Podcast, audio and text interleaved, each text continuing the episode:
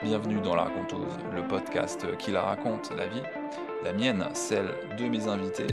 Dans des formats longs, on s'intéresse à des sujets assez variés comme lifestyle vie sociale, l'art, la musique, la mode, la littérature, mais aussi le sport. Toujours par le prisme de l'expérience de la vie, et ça s'appelle La Raconteuse. Bonne écoute!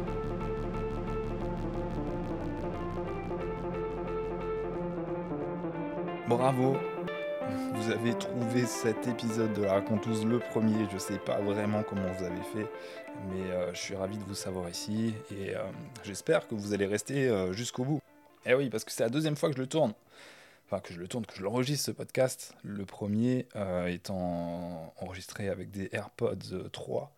la qualité était vraiment, vraiment merdique. Du coup, bah, je l'ai toujours, hein, ce, ce document au sonore mais voilà, je le fais avec un micro Rode pour lequel j'ai investi quelques, quelques billets pour vous et pour enregistrer euh, voilà, une bonne qualité audio. Donc je sais qu'il va durer assez longtemps. Hein. On était parti sur presque 2h30 sur ce premier enregistrement. Je pense qu'il va faire à peu près, euh, à peu près la même longueur ce premier.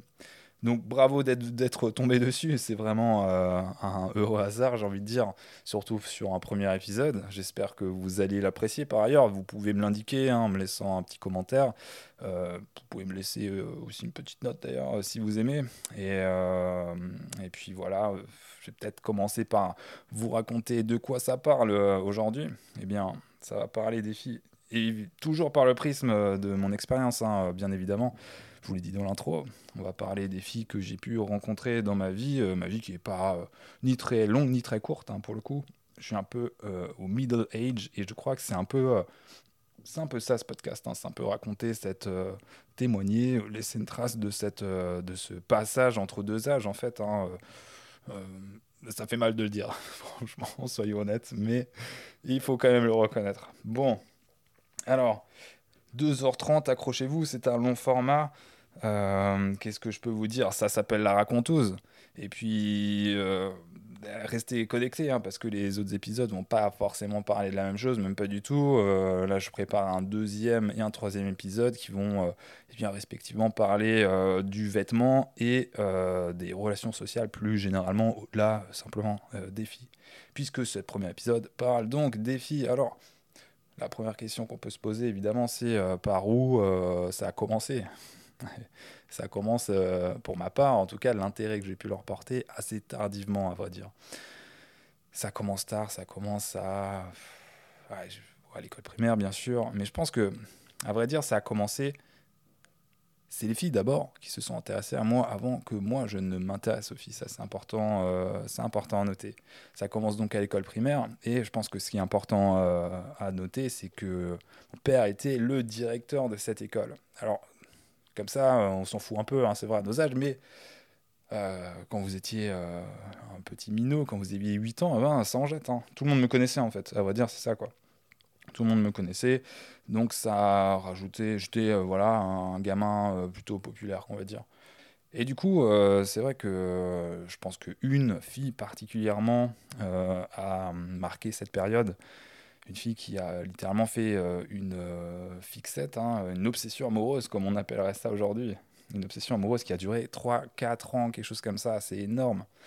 Et euh, c'était quand même globalement assez non-verbal, hein. on se parlait quasiment pas. Moi, j'avoue que comme enfant, j'étais quand même principalement euh, en train de jouer au foot, jouer avec mes potes, au billes, enfin voilà, à l'époque, tous ces trucs euh, qui nous occupaient euh, dans les années 90. Eh oui, ça remonte. Et du coup, effectivement, cette obsession amoureuse, eh ben, elle a été assez marquante puisqu'elle me courait après quand même. Elle me courait après. on a eu un bisou malgré tout.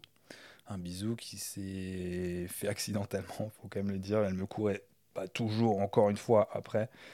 Et euh, je me suis retourné à un moment donné et paf, ça, c'était non, c'était un coup de tête, mais un coup de lèvre, on va dire quoi, un coup de lèvre inopiné. Et puis c'est vrai qu'elle a masqué euh, pas mal, bah, vu que j'avais aucun intérêt vis-à-vis des, filles, qu'elle était tellement à fond que ça a masqué vraiment l'intérêt des autres, à vrai dire. Et puis euh, assez, assez souvent, qui est le plus intéressant, c'est comment ça termine. C'est pas tellement par où ça commence. Et là, euh, j'aurais presque pu appeler cet, épisode euh, les, les fins, les ruptures. D'ailleurs, je vous conseille le livre de Yann Moix hein, qui s'appelle euh, Rupture, qui est très intéressant et dans lequel il nous dit que finalement, il s'intéresse à sa relation au moment où elle termine. Et c'est à peu près ce que le constat qu'on peut faire d'ailleurs des hommes, hein. qu'ils s'intéressent enfin à leur, à leur relation à partir du moment où elle leur échappe définitivement. Quoi. Et c'est ce qui m'a, c'est ce qui a tracé un peu ma trajectoire amoureuse. Euh, bon, je pourrais pas dire malheureusement ou heureusement, mais bon, voilà, c'est comme ça. Et du coup, euh, donc la fin, la fin, euh, la fin, c'est que ça, ça, arrive vraiment au CM2, au moment où on est presque aux grandes vacances, quoi, ce fameux passage du primaire au collège, et on est dans une sortie scolaire du genre un zoo, je sais pas quoi. Et là, elle, elle, elle se désintéresse de moi d'un coup elle est avec un autre mec euh, que je connais euh, vite fait. Ils sortent ensemble, voilà quoi. De, de leur, des, un truc de leur âge, ils se tiennent la main, ils, enfin voilà, ils sont ostensiblement ensemble. Et, euh, et je sais que à ce moment-là, bah, ça m'a fait chier. Et ouais, alors que j'avais passé 3 ans, 4 ans à l'esquiver cette fille, et au moment où enfin elle se désintéresse et et euh, ouais, que j'ai plus, euh, plus d'influence sur elle, et bien euh, à ce moment-là, ça m'agace, ça m'agace. Et puis il n'y a plus rien à y faire. Les cours se terminent, moi je change de collège, enfin je, je, vais dans un collège, mais je ne suis aucun de mes camarades. Ils vont tous dans un autre collège du coup, et je me retrouve tout seul, voilà, dans ce nouvel environnement. Mais avant d'y aller, quand même, il y avait cette, c'est à peu près la même histoire, mais c'est c'était pendant ces vacances, euh, ces vacances d'été, euh, voilà, dans cette transition primaire-collège, et euh, je l'ai passé voilà, dans ma piscine municipale à jouer au ping-pong. je sais pas pourquoi j'ai autant joué au ping-pong à ce moment-là, parce que finalement j'étais peu dans l'eau, mais beaucoup sur les, sur les tables à, travailler mon, à travailler mon revers. En tout cas, voilà, c'était c'était un hotspot hein, quand même euh, à la piscine, euh, je crois, c'est pour ça. C'était l'endroit où il fallait être, il se passait des choses. Et il y avait du public, euh, voilà, des, des, nanas en l'occurrence. Bah, pareil, j'avais toujours le même désintérêt, ça n'avait pas vraiment servi de leçon parce que je commençais même, je même pas commencé à apprendre en fait. Et du coup, une fille arrive un moment, en plein match, ou voilà, à la fin d'un match plutôt, et me dit Ouais, il y a une de mes copines qui veut sortir avec toi, voilà, je sais pas quelle disquette elle me balance, et puis je n'ai absolument rien à faire Euh, ça m'intéresse pas, euh, je suis sur mon match là. Euh, je crois que c'est très automatique la réponse que je formule, négativement quoi. Je n'y réfléchis pas trop, ça automatiquement ça ne m'intéresse pas. Puis je finis quand même par voir passer cette, fameuse nana en l'occurrence. Et là je regrette, je regrette un peu. Alors je m'en mords pas les doigts, n'exagère pas, mais je suis là. Ouais, c'est là où je me dis, mince, j'ai quand même répondu de manière automatique sans même peser la question. Est-ce que l'intérêt vers les filles commence ce jour-là. C'est à ce moment-là où je me suis dit, bon, il y a peut-être quelque chose à faire dans cette réponse automatique, va falloir quand même euh, y réfléchir maintenant. dorénavant, c'est le moment de se poser des questions. Et, euh, mais malgré tout, c'était trop tard, enfin trop tard, c'est-à-dire que j'ai pas, euh, pas pris d'initiative pour. Il y avait probablement possibilité de, de, passer un peu, ben, de, revenir en arrière, pardon, j'en perds mes mots là mais je ne l'ai pas fait. J'avais pas la, la mécanique, je ne savais pas comment faire. C'était impossible. De, voilà. Donc je me suis contenté de cette frustration euh, qui a finalisé cet euh, été pour, au final, euh, arriver dans ce fameux collège sans mes camarades, comme je vous l'ai dit. Tout beau, tout neuf, dans un endroit que je ne connaissais pas. C'était un peu le grand bain quand même, parce que là, du coup, ben, je suis plus particulièrement aidé. Euh, bah, plus personne n'est directeur dans ma famille de cet établissement. Et bah voilà, il va falloir se sortir les doigts. Puis, euh, puis là, je commence quand même vraiment, vraiment à découvrir mon intérêt pour les filles, c'est vrai. Euh, que je les regarde, j'en vois des tas, des dizaines et des dizaines que j'ai jamais vues. Enfin, tout est nouveau, donc forcément, voilà, ça commence à, attiser euh, mes convoitises, mais, euh, mais rien ne se produit vraiment euh, pendant quand même voilà, pas mal de temps. Quoi. Je veux dire, c'est un intérêt qui est, qui est quand même progressif, disons-le, et qui est progressif jusqu'au moment où ah, c'est à mon tour de faire une obsession amoureuse. Et eh oui, j'en suis cette fois plus la victime, hein, pour ainsi dire, mais plutôt l'initiateur Et oui, enfin, malgré moi, hein, quand même, je pense pas qu'on choisisse euh, de faire ce genre de truc, mais pour le coup, c'est arrivé. Alors, c'est une obsession amoureuse qui a duré quelques années. ça fait mal de le dire quand même. Ça fait ouais, deux ans. Voilà. Je pense qu'on peut dire que ça a duré deux ans. Euh, deux ans, et je crois que au final, parce que j'ai vécu une autre obsession amoureuse, mais je vous la raconterai plus tard. Hein, J'essaye de faire un truc un peu chronologique. Je crois que la définition de l'obsession amoureuse, c'est quelque chose qui est non verbal. En tout cas, adressé de manière non verbale. Je crois que l'autre le sait et le ressent comme tel, parce que euh, c'est quand même pesant, hein, je pense, pour l'autre. Mais toutes ces attentions ne sont pas verbales à proprement parler. Elles sont euh, par des tas d'attentions. Euh, qui, qui ne mène à rien au final. Mais je pense que l'obsession amoureuse est nécessairement unilatérale pour le coup. Donc pour ma part, ouais, je ne déroge pas à la règle. Hein, je, je, ne lui adresserai quasiment dans, ces deux ans de, de, fixette là, je, je, ne lui adresserai jamais la parole, quasiment jamais la parole. Mais c'est la première fois que Internet débarque, en tout cas ça se démocratise dans les foyers. Donc j'ai mon petit forfait 25 heures là, euh, World euh, non c'est World Internet, je sais plus quoi, le fournisseur d'accès, un truc. Euh, ouais, 25 heures. On avait le chronomètre, mais dans ma famille à côté de l'ordinateur pour pour, voilà, pour pas faire de hors forfait, c'était l'angoisse. Et du coup, avec l'ancêtre de toutes ces messageries d'aujourd'hui, c'était Caramel pour le coup, et l'avantage de Caramel, c'est qu'on pouvait eh bien, trouver les gens dans sa ville et du coup euh, trouver les gens de son collège. Et du voilà, on a beaucoup parlé ensemble, mais via Caramel, via euh, voilà ces messageries numériques. Et euh, bon, bah, ça n'a pas amené à grand chose. Je pense que j'ai nourri beaucoup de faux espoirs. Je ne sais pas dans quelle mesure elle a pu les nourrir. Franchement, les souvenirs sont vagues hein, quand même. Voilà, ça fait. J'ai pas du tout, du tout conservé d'archives de ce qui s'est dit. Puis il y en aura des pages de, de, trucs sans intérêt. Mais Ouais, dans un sens, elle a nourri, euh, je pense qu'elle a quand même nourri un, un, espoir, euh, rien qu'en me répondant, euh, quand même, très, en ayant des conversations régulières en ligne avec moi. Je me suis pas du tout senti, c'est là où c'est un peu particulier, c'est que je me suis pas senti rejeté. je pense que dans ce cas-là, bah, tu te fais une raison. Mais je l'ai pas, j'ai jamais demandé quoi que ce soit, de, peur et de, ouais, je savais pas très bien comment le formuler. Et Ouais, par ailleurs, elle n'a pas non plus euh, formulé de, de, rejet. Donc bon, voilà, ça a duré deux ans de, de faux espoirs, euh, de frustration, de, euh, de, trucs où ça ne mène à rien. Mais je, je, crois que ça sert de leçon pour ne plus en refaire. Donc vaut mieux les faire tôt. Hein. Je pense que ça doit arriver, je sais, genre ça, il n'y a pas de statistiques si. peut-être que ça vous ça fait écho chez vous, c'est peut-être un peu l'intérêt aussi de ce podcast, voir dans quelle mesure vous vous avez pu vivre de votre côté les, choses, des choses similaires ou pas Ouais, donc euh, les, premiers râteaux euh, numériques en fait, hein, avant, euh, avant les messageries et les, apps de dating en ligne, c'était finalement un, bon, je ne peux pas dire un Tinder non plus parce que finalement on se connaît, on se connaissait.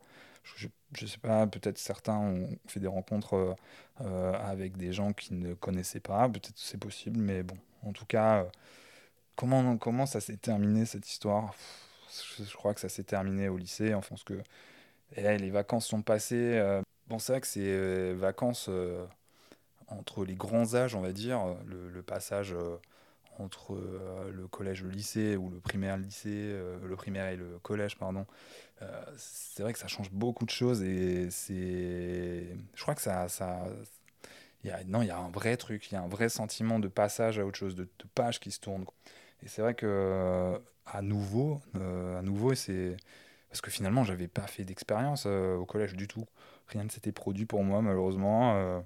cette obsession amoureuse m'a focalisé sur voilà quelque chose qui n'allait jamais arriver et j'ai pas vraiment ouvert d'autres portes, pas créé d'autres opportunités. Et c'est voilà à ce moment de, eh bien de, de, vacances, de passage entre le collège et le lycée, ces grandes vacances, qu'arrive ma vraie première expérience, euh, alors amoureuse, c'est un grand mot, mais en tout cas, euh, il se passe quelque chose enfin avec une fille. Il fallait que ça arrive. Donc c'est tardif. C'est tardif et ça arrive euh, lors d'un camping dans un champ avec des potes. Et ouais, c'est les premières, les premières soirées où on commence vraiment à faire n'importe pas mal d'alcool, bon, des bières hein, pour le coup, à sniffer l'essence du scooter de pote, vraiment enfin, des trucs débiles. Et c'est là que je rencontre cette fille. Je sais pas bien comment ça. c'est un peu comme euh, la, chanson de. Euh, merde, comment il s'appelle De Joe Dassin. On, on, s'est aimé comme on se quitte, hein, sans jamais penser à demain. C'était vraiment ça. On s'est, on s'est retrouvé dans ce champ à se rouler des paloches. Et c'était pas incroyable, franchement. Mon premier baiser est pas, est pas ouf. Il est pas ouf. Euh, c'est il est baveux, euh, je sais pas comment le qualifier autrement. Ouais, il est pas fluide. Il est pas fluide, ou en tout cas pas à la hauteur de mes espoirs, parce que c'est tardif et ouais, pas à la hauteur de mes espoirs. Mais bon, euh, c'est. Voilà. Euh, première fois que je, j'embrasse une fille et que je, plotte une fille aussi, que je, je touche un peu un corps féminin ça, c'était un peu moins désagréable quand même, faut le dire. Mais bon, en tout cas, ça n'a rien donné euh, par la suite parce que j'ai pas d'envie particulière. Elle était pas, euh, me plaisait pas euh, de manière incroyable, on va dire. Et puis, mais quand même, ça a marqué une étape. Ça fait, ça fait parler un peu mes potes. Tout le monde a assisté à ce qui s'était passé. Donc, ouais, tu, tu, sens que tu passes un cap. Et puis, je pense que tu dis que la galère est derrière et tu sais que finalement, le plus difficile, c'est de commencer. Et peu après, au final peu après, j'ai rencontré ma première meuf un an après. Et euh, ça se passait sur un skatepark. Skatepark. Et puis, euh, je sais pas, c'était une fille qui était un peu convoitée par des mecs qui squattaient dans ce skatepark. Et, je crois que bon, elle m'a vu, elle m'a vu faire du skate. Grosso modo, le skate, c'est, c'est pas la piscine municipale là pour le coup, mais c'est le skatepark municipal en module préfabriqué aluminium, c'est une catastrophe quoi. Euh, je parlerai de skateboard aussi hein, sur, cette, euh, sur ce podcast, mais euh, pas, pas aujourd'hui. Un skatepark catastrophique, mais vu qu'il n'y avait pas vraiment d'autre choix, on était là quoi.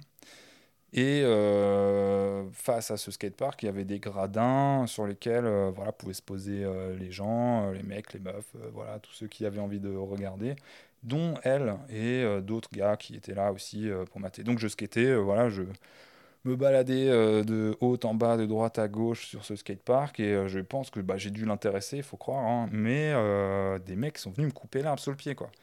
Ils lui ont dit ouais c'est un naze, laisse tomber. Enfin, ils, m'ont cassé du sucre sur le dos. Ces gars-là, je ne les connaissais pas, enfin de loin, on va dire.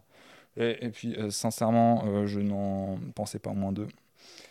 Mais bon, j'avais quand même la, j'aurais eu, je pense, quand même la l'honneur de ne pas, euh, la présence d'esprit de ne pas euh, les dénigrer devant quelqu'un. Je crois que c'est quand même une bassesse son nom. Mais bon, ils l'ont fait, euh, tant, voilà, tant pis, on va dire. Mais c'est assez, c'est assez fort parce qu'elle ne s'est pas laissée démonter. elle a voulu voir d'elle-même. Et puis elle est montée sur skatepark, chose qui est quand même assez rare. C'est vrai que les, les, gens qui viennent regarder ne vont pas sur le skatepark en principe, surtout s'ils ont plus de 7 ans. Puis elle vient, me, elle vient à ma rencontre alors que je suis sur un module euh, à l'arrêt et on parle un peu, on échange nos numéros de téléphone. Euh, et là, nouvelle galère. Eh oui, je n'ai pas de portable à ce moment-là. Euh, bah, c'était pas si démocratisé, hein, les téléphones portables. Bon, tous mes potes en avaient, sauf moi. Voilà, J'étais bien le ringard, hein, on est d'accord. Elle, elle en avait un, heureusement. Il faut quand même quelqu'un là pour sauver un peu le, le truc. Mais du coup, ça, ça c'est drôle parce que forcément, quand elle appelait au téléphone, les, 99% du temps, c'est mes parents qui décrochent. Incroyable comme euh, truc intimiste. Chose que les ados ne connaissent plus euh, de nos jours. C'est genre de petits changements, mais c'est un en même temps. Euh, en même temps, il y, a un petit, un petit charme du désuet quand on vient t'appeler pour que parce que ta copine t'appelle sur le fixe. Et donc, on se voit pendant un moment, que ça a duré un an cette histoire. Belle histoire, première fois euh, amoureuse, euh, sexuelle, hein, euh, dans laquelle on a pu vraiment prendre nos temps. Donc c'était vraiment, vraiment idéal en fait comme première histoire d'amour. Assez intense, très, très belle complicité. et puis survient le l'espèce de désir qui ne me quittera jamais en fait. Faut croire que ce podcast permet aussi une espèce de retour sur mes expériences pour moi aussi. Hein. Donc euh, peut-être qu'un jour, euh, ça va s'arrêter et que je vais changer un peu de stratégie. Mais ce euh, fameux désir, c'est celui des autres, et des autres filles en l'occurrence. Donc c'est vrai que j'ai commencé à me détourner d'elles, mais quasiment du jour au lendemain, en prétextant une autre fille, tout simplement, à laquelle je n'avais pas particulièrement d'ouverture. Enfin je voilà j'avais rien préparé en fait mais un peu comme ça en claquant des doigts je me suis senti pousser des ailes je me suis dit ouais je peux je peux retourner sur mes pattes comme, comme je veux quand je veux etc et tout ça par espèce de je sais pas de désir je vais pas dire de fierté masculine parce que je l'ai pas fait pour ça mais vraiment de désir profond euh, de faire d'autres expériences. Et euh, bah ça s'est arrêté euh, comme ça voilà et ça n'a rien donné avec l'autre fille et du coup la torpeur la, la, première torpeur de ma vie post rupture vient m'étrangler me harceler durant mes nuits euh, ne me laisse pas seul un instant, c'est terrible, c'est terrible. Je, crois que nous l'avons tous connu quand même cette torpeur. Enfin, faut-il encore être tombé amoureux, bien sûr, mais, mais cette torpeur, c'est incroyable. Elle est horrible à vivre et euh, elle vous harcèle tellement que et vous y retournez. Et je fais pas mal de choses pour essayer de la reconquérir, ça fonctionne. Sauf qu'elle a eu euh, entre ce moment rupture, elle, pour le coup, une opportunité qui s'est créée. Et là, drame, j'arrive pas à passer euh, au-dessus. Après, j'ai pas une très grande maturité émotionnelle, hein, attention. Oh, enfin, J'essaye pas de me justifier là, mais il faut recontextualiser quand même. Je pense qu'aujourd'hui, de toute façon, c'est difficile à vivre. Hein. Je pense quoi qu'il arrive, même aujourd'hui, ça serait difficile. Mais là, ça, dépend de ce qu'on veut en fait. Si on veut vraiment sauver le truc coûte que coûte, euh, il faut s'asseoir sur certains trucs. Et puis c'était pas tellement de sa faute. Hein. C'était mon initiative. Donc, euh, mais voilà, elle, avait fait cette, euh, elle avait commis l'irréparable hein, pour ainsi dire. Pour moi, c'était pas possible de, de, lui pardonner. Donc je l'ai, je l'ai pourri. Franchement, j'en suis pas très fier. Mais pendant les quelques, ça n'a pas dû ce match retour n'a pas duré très longtemps. Euh, c'était. Euh, ouais, je sais plus, je vais pas dire, je vais pas dire un truc au hasard. Je sais, j'en sais rien. Je sais même plus, pas très longtemps quoi. Mais le temps que ça durait, euh, ça, ça a été pourri. Je l'ai, j'étais plein de ressentiments. Enfin, c'était ouais. Pour repartir sur sur une base sereine, et eh ben il fallait y revenir quoi. Donc on s'arrête, je sais plus qui prend l'initiative, c'est probablement elle, je sais plus très bien, mais bon, voilà, vu que ça marche pas, de toute façon, pas grand chose à faire. Donc un peu malheureux, mais ça passe, quand même ça passe. Je pense que le, plus terrible pour moi avait été cette, euh, bah, ce retour euh, raté. Ce retour raté, euh, je pense que c'est là où ça, dit beaucoup de choses quand même. Dès lors qu'on crée du ressentiment, c'est plus facile euh, de s'en aller sans se retourner. Alors ça a été pas... Ouais non, ça n'a pas été si difficile, je crois. Enfin, peut-être ça fait vraiment très longtemps là quand même. Mais, mais bon, non, je pense que le ressentiment aide à, passer le, cap. Ressentiment, je vous conseille d'ailleurs un livre de Cynthia Fleury qui s'appelle... Alors qui s'appelle, je vais retrouver le titre, Merde, je ne le retrouverai pas. Bon, vous, vous tapez Cynthia Fleury et c'est quelque chose autour du ressentiment. Vous trouverez le titre si ça vous intéresse, mais vraiment intéressant. Il parle du ressentiment euh, personnel et collectif. Et ça le définit très bien, ce ressentiment, comme quelque chose qui tourne en boucle euh, et qui, qui est auto-nourri et, qui est une force euh, dans la haine de et qui, vous emporte à chaque fois pour remettre des bûches dans, la cheminée, que c'est impossible. Le retour en arrière est impossible à ce moment-là avec du un vrai ressentiment. Donc le lycée se termine avec une dernière quand même petite aventure, une dernière petite aventure qui euh, ne fait pas ma fierté et euh, ce, premier euh, gros chapitre se termine, hein, chapitre de la de l'adolescence si on peut l'appeler comme ça. Ça fait pas ma fierté parce que c'est littéralement une fille que j'ai utilisée euh, un peu, peut-être pour me, euh, pour, pour aller mieux, pour. Ouais, en fait, j'étais dans un tournant aussi dans mes relations amicales. Je changeais, de, ouais, je changeais de groupe de potes. J'avais des nouvelles rencontres qui arrivaient et tout. Donc, euh, donc je crois que j'avais pas tellement la. C'est pas que j'avais pas tellement la tête à une nouvelle relation, mais en tout cas, elle, Ouais, je l'ai prise comme une chaussette et c'est malheureux à dire. Et puis je l'ai fait tourner en bourrique. Je l'ai ghosté en fait, hein, très concrètement, après avoir obtenu ce que je voulais obtenir. Vous voyez à peu près de, ce que je veux dire. Et ben, je l'ai plus écrit, plus répondu. Et puis c'était ouais, c'est catastrophique pour une fille, euh, d'autant plus à cet âge-là. Pas très respectueux, euh, le coco là, mais euh, bon, écoutez, ouais, c'est très sincèrement, euh, j'ai cru que je, pour moi, c'était la, réponse adéquate, ce qui est complètement euh, pourri et absurde. Mais j'ai cru que c'était la réponse adéquate au, au, fait que bon, euh, voilà, tu, tu, si tu veux être un mec à succès, eh ben, tu t'enchaînes tes relations comme ça. Il faut savoir peut-être un peu tourner, ouais claquer les portes comme ça sans se retourner. Et puis c'est peut-être que c'était aussi une vengeance, enfin une vengeance euh, probablement euh, par rapport à ce que j'avais pu vivre euh, ben, avec ma précédente relation. Donc ouais, ça se termine, ça se termine sans se terminer puisque jamais je ne lui ai parlé après avoir obtenu ce que je voulais obtenir. Ce qui ouais. Et puis c'est pas faute de sa part ou de la part de mes potes avoir tenté de me dire ouais, bon, ça serait pas mal d'avoir une discussion avec elle et tout. Mais je l'ai jamais fait et j'en suis pas fier. Mais bon, voilà, c'était il y a longtemps. Euh, ça, je l'ai reproduit après, hein, en plus. Alors, contrairement aux autres, aux précédentes transitions, euh, eh bien cette fois, ces grandes vacances seront. Je n'ai pas de souvenir de, quelque chose de particulier qui se soit passé euh, avec des filles. Pas d'histoire, non, je crois pas.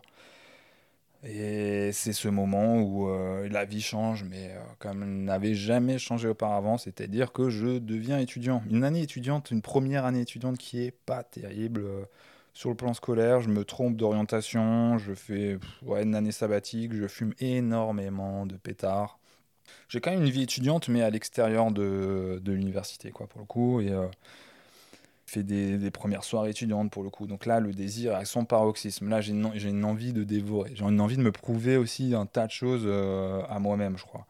Euh, je crois que c'est un vrai désir de multiplier les expériences euh, qui me prend à ce moment-là. Et puis c'est ce qui va advenir au final. mais pas tout de suite.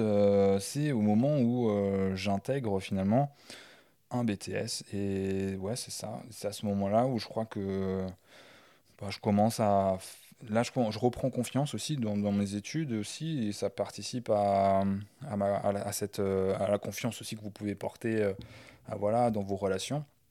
Notamment, euh, ah oui, ah oui, ça a donné lieu quand même à des, situations assez cocasses quand même, parce que ça s'est quand même, ouais, quand même vraiment enchaîné. Par exemple, des fois où quand je rentrais avec une euh, nouvelle copine. Parce qu'en fait, ce qui est dingue, c'est que je n'arrivais pas à être dans d'autres formats que copine. Alors ça durait rarement deux semaines, hein, quand même.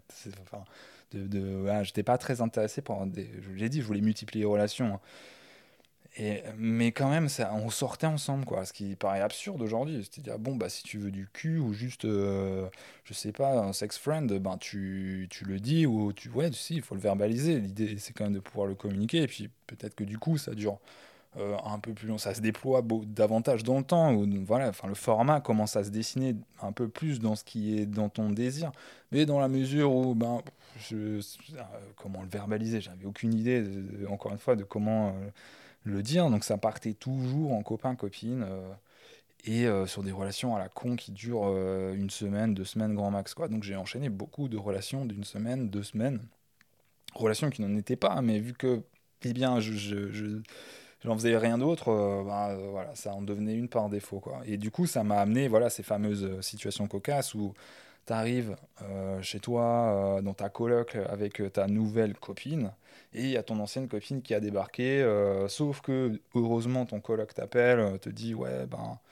faudrait peut-être que faudrait peut-être pas que tu rentres tout de suite parce qu'il y a ton ex qui t'attend qui est vénère et bon Dieu merci à chaque fois on a pu m'appeler donc enfin c'est pas arrivé tellement de fois mais les, quelques fois où c'est arrivé on a pu me prévenir j'étais en coloc avec des potes mais j'aurais absolument pas du tout apprécié me, me confronter euh, confronter ce que je créais en fait. Ça aurait été peut-être euh, ceci dit formateur.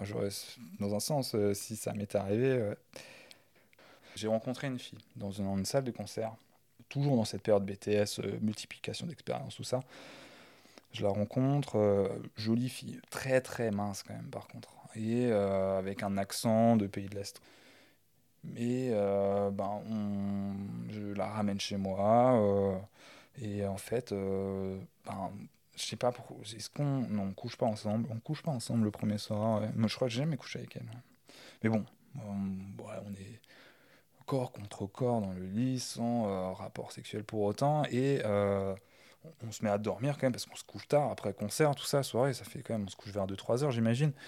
Je sais pas combien de temps après, mais il faisait encore nuit, quoi, et je, je, la vois accroupie au milieu de ma chambre, en train d'arracher page par page mon agenda. Et j'hallucine, mais genre, je suis dans un film d'horreur et tout, je vois une nana avec les cheveux longs qui couvre son visage de nuit accroupie ou entourée de feuilles déjà déchirées, en train de déchirer frénétiquement les autres.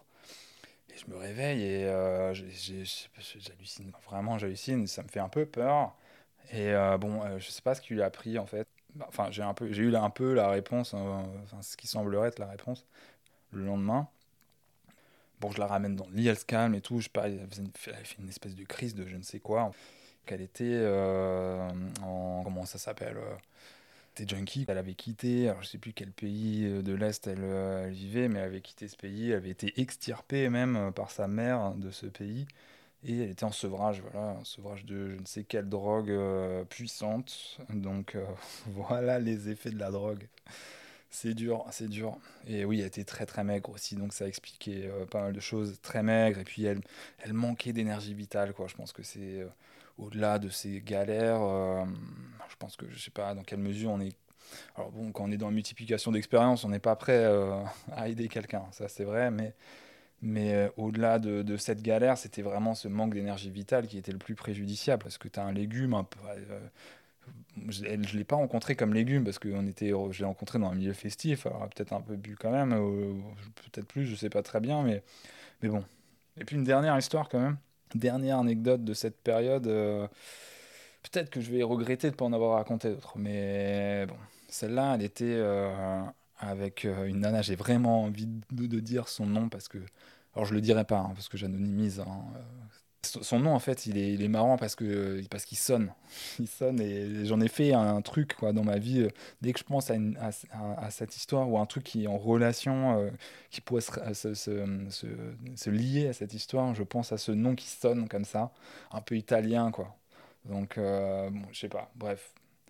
Donc, avec cette fille, en fait, euh, je la rencontre via une connaissance de mon BTS.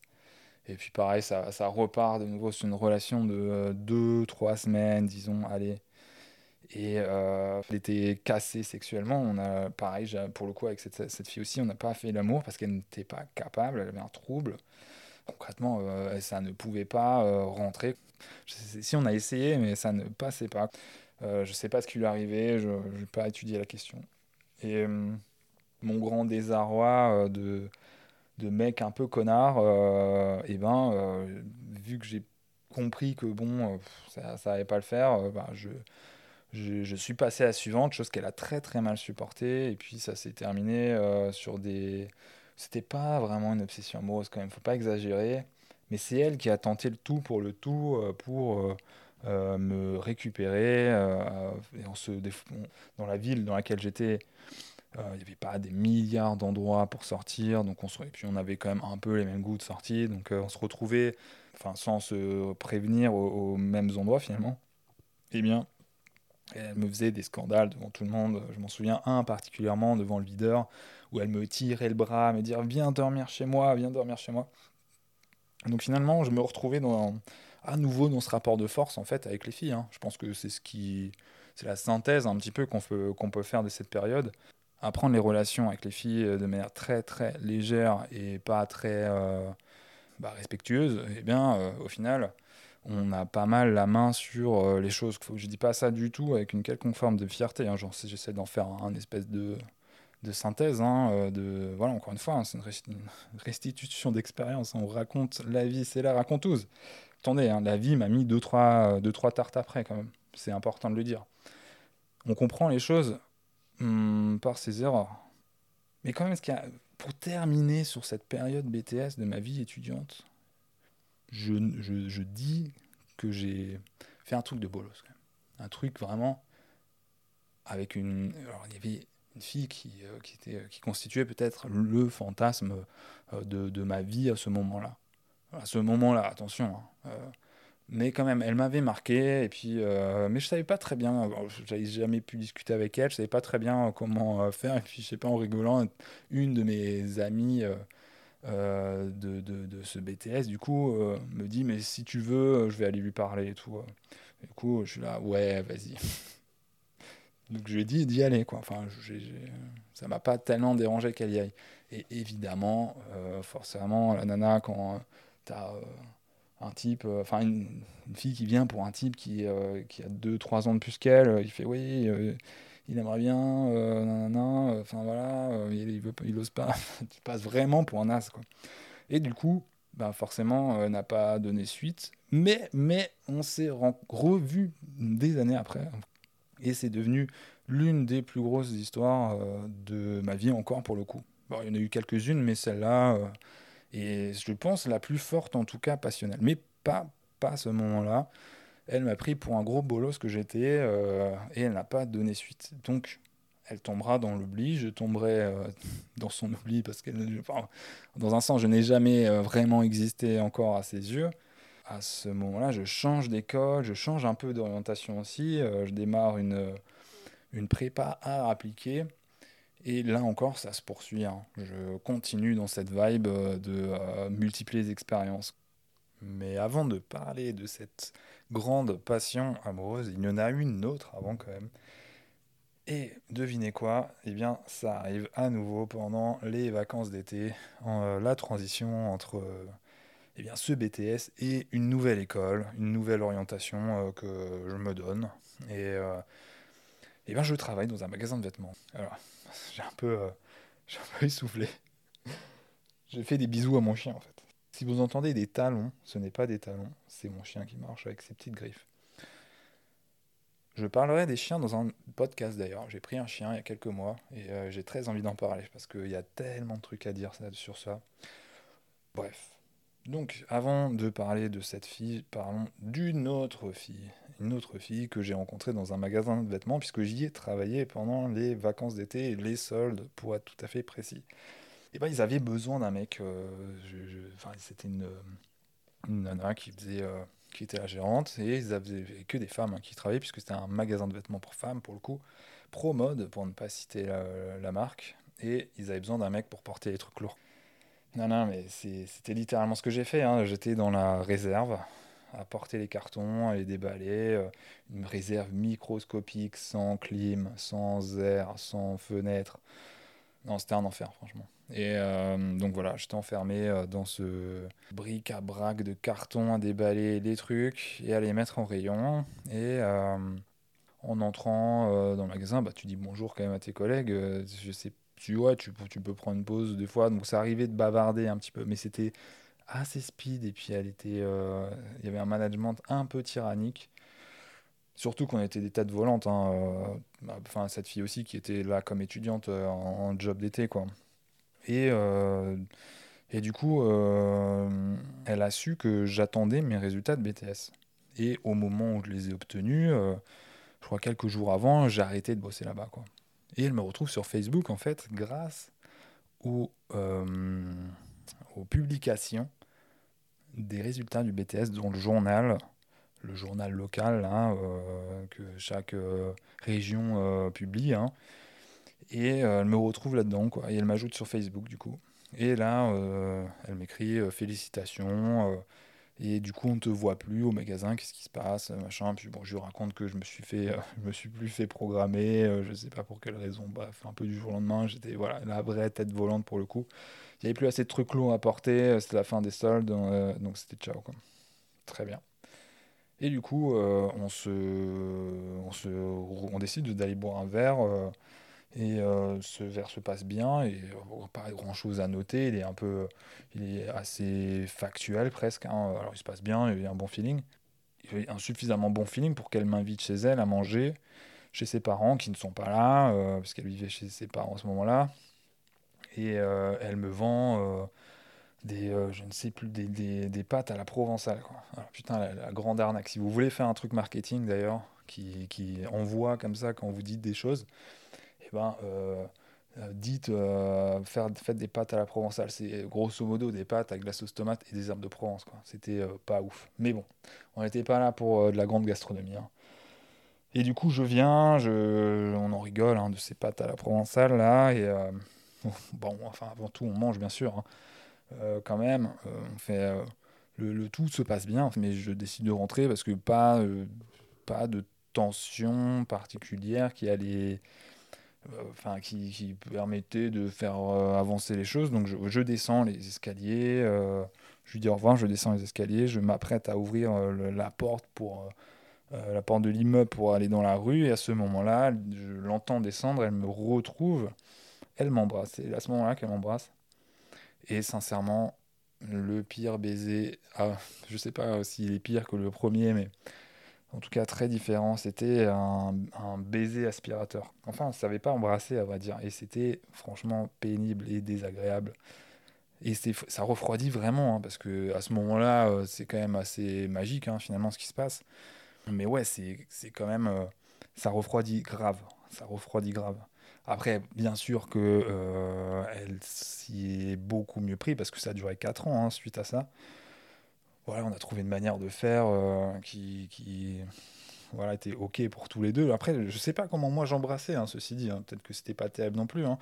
Mais dans la mesure où je n'ai pas eu de réflexion avec euh, les nombreux baisers que j'ai pu faire, bon, je pense que j'avais probablement un peu fait la synthèse de comment fallait embrasser. Je pense qu'on prend un peu, on additionne un peu les expériences, on dit ah c'est comme ça que ça marche, euh, enfin avec un peu de recul. Elle a probablement peu de rencontres à son actif, hein, ça doit être pour ça hein, tout simplement. Hein.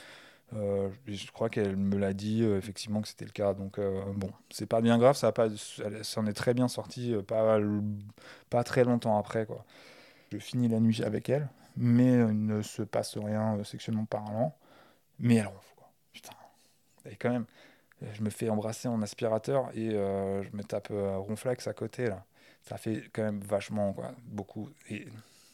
Non mais c'est vrai que ça n'a pas joué en sa faveur. Ça n'a pas joué, joué en sa faveur. Du coup c'est parti à nouveau un peu comme euh, des... avant que ça devienne une vraie relation. C'est parti un petit peu nouveau comme voilà, des relations, une relation de 2-3 semaines comme ça. Parce qu'elle est partie en vacances et je m'en suis un peu servi comme prétexte deux semaines après ces faits là. Euh, je m'en suis un peu servi comme prétexte à nouveau pour, bah, pour plus donner de messages et pour un peu m'échapper comme ça du, truc. Du coup, euh, j'arrive, euh, j'arrive à, la rentrée. Je change donc d'établissement, nouvelle orientation. Je suis plus avec cette fille hein, du tout. Hein. On a coupé les ponts. Elle est changée de ville. Enfin, elle est retournée dans la ville où elle étudiait plutôt. Moi, je suis dans ma nouvelle école. je fais une prépa d'art appliqué. Je commence à je me sens un peu artiste, du coup, euh, vas-y, euh, je tente ça, euh, plutôt que cette, ce BTS qui n'était pas, pas transcendé. Et, et je me souviens, j'ai un cours d'infographie, voilà, de graphisme sur ordinateur. Et je suis pris d'une mélancolie, mais terrible, comme je n'ai jamais eu auparavant. Mais une mélancolie, je sais pas vraiment une torpeur, comme ce que j'ai pu déjà vivre, mais elle me manque. C'est la première fois que quelqu'un me manque comme ça, quoi. Elle me manque comme elle m'avait jamais manqué, comme personne ne m'avait jamais manqué. Et d'un seul coup, ça me prend euh, à la gorge. Alors, peut-être c'est une torpeur, alors ouais, c'est peut-être une nouvelle forme, une, autre agression de ce type, mais, euh, mais ouais, ça me saisit, quoi. Et, je suis là. Euh, enfin, plus rien n'a de sens, en fait, sans elle. Et ça vient d'un seul coup, c'est fou. Je sais pas ce qui m'a pris. Et du coup, je me retrouve à devoir tout faire à nouveau pour la reconquérir. J'ai l'impression que, comme je vous l'ai dit, et comme Yann Moix l'écrivait dans son bouquin, hein, je m'intéresse euh, à ma relation une fois qu'elle est perdue. Donc je fais tout pour la reconquérir et c'est. c'est euh, je rame, ça dure des semaines. Ça dure des semaines parce qu'en fait, elle a un nouveau mec. Elle me le dit pas tout de suite, je sais plus tellement comment je le comprends. Euh, peut-être qu'elle finit par me le dire d'ailleurs. Mais, euh, mais genre grave quoi. Et puis euh, elle revient dans ma ville euh, pour voir ses parents entre autres. on se voit du coup. Et, je sens que elle est prête à, à, me faire, à me faire confiance parce que je lui fais des promesses de ouf. Mais vraiment, des vraies, vraies promesses. Mais pas des promesses de connard hein, parce que je les ai tenues. Alors bon, je les ai pas tenues toute la vie, hein, mais les promesses que je fais en principe, elles sont, elles sont respectées. Et, et là, je les ai tenues, c'est vrai. Et je, je, la sens très touchée et vraiment, vraiment partante pour me faire confiance. On se prend longtemps dans les bras, on s'embrasse, mais elle repart sans forcer. Je pense qu'elle voilà, elle s'était lancée dans cette nouvelle relation. Elle savait pas très bien sur quel pied danser. Je pense qu'elle commençait sans doute un peu à s'attacher à ce mec, mais peut-être que c'était pas aussi intense que euh, ce que je lui proposais ou que, que la, la teneur des promesses que que j'avais pu faire. Je pense que là, je mettais la barre haute quand même. je, je sais, j'ai pas, je sais plus les, mots que j'ai dit ce serait absurde de les répéter là. J'ai réussi à la récupérer. Ça fonctionne. Ça fonctionne. Euh, en fait, je viens dans sa ville un peu par hasard comme ça et puis, enfin par hasard non, pour la reconquérir bien sûr, mais sans la prévenir, je veux dire. Et euh, là, ça fout un peu le bordel parce que, euh, bah, enfin, enfin, je, pense que c'était c'était déjà, c'était déjà parti pour qu'on se remette ensemble, mais le fait que je vienne, c'était le risque que euh, ça se sache que je suis de retour dans sa vie et que par rapport à son ex qui vit dans sa vie, et peut-être qu'il aurait, aurait pu nous croiser d'ailleurs.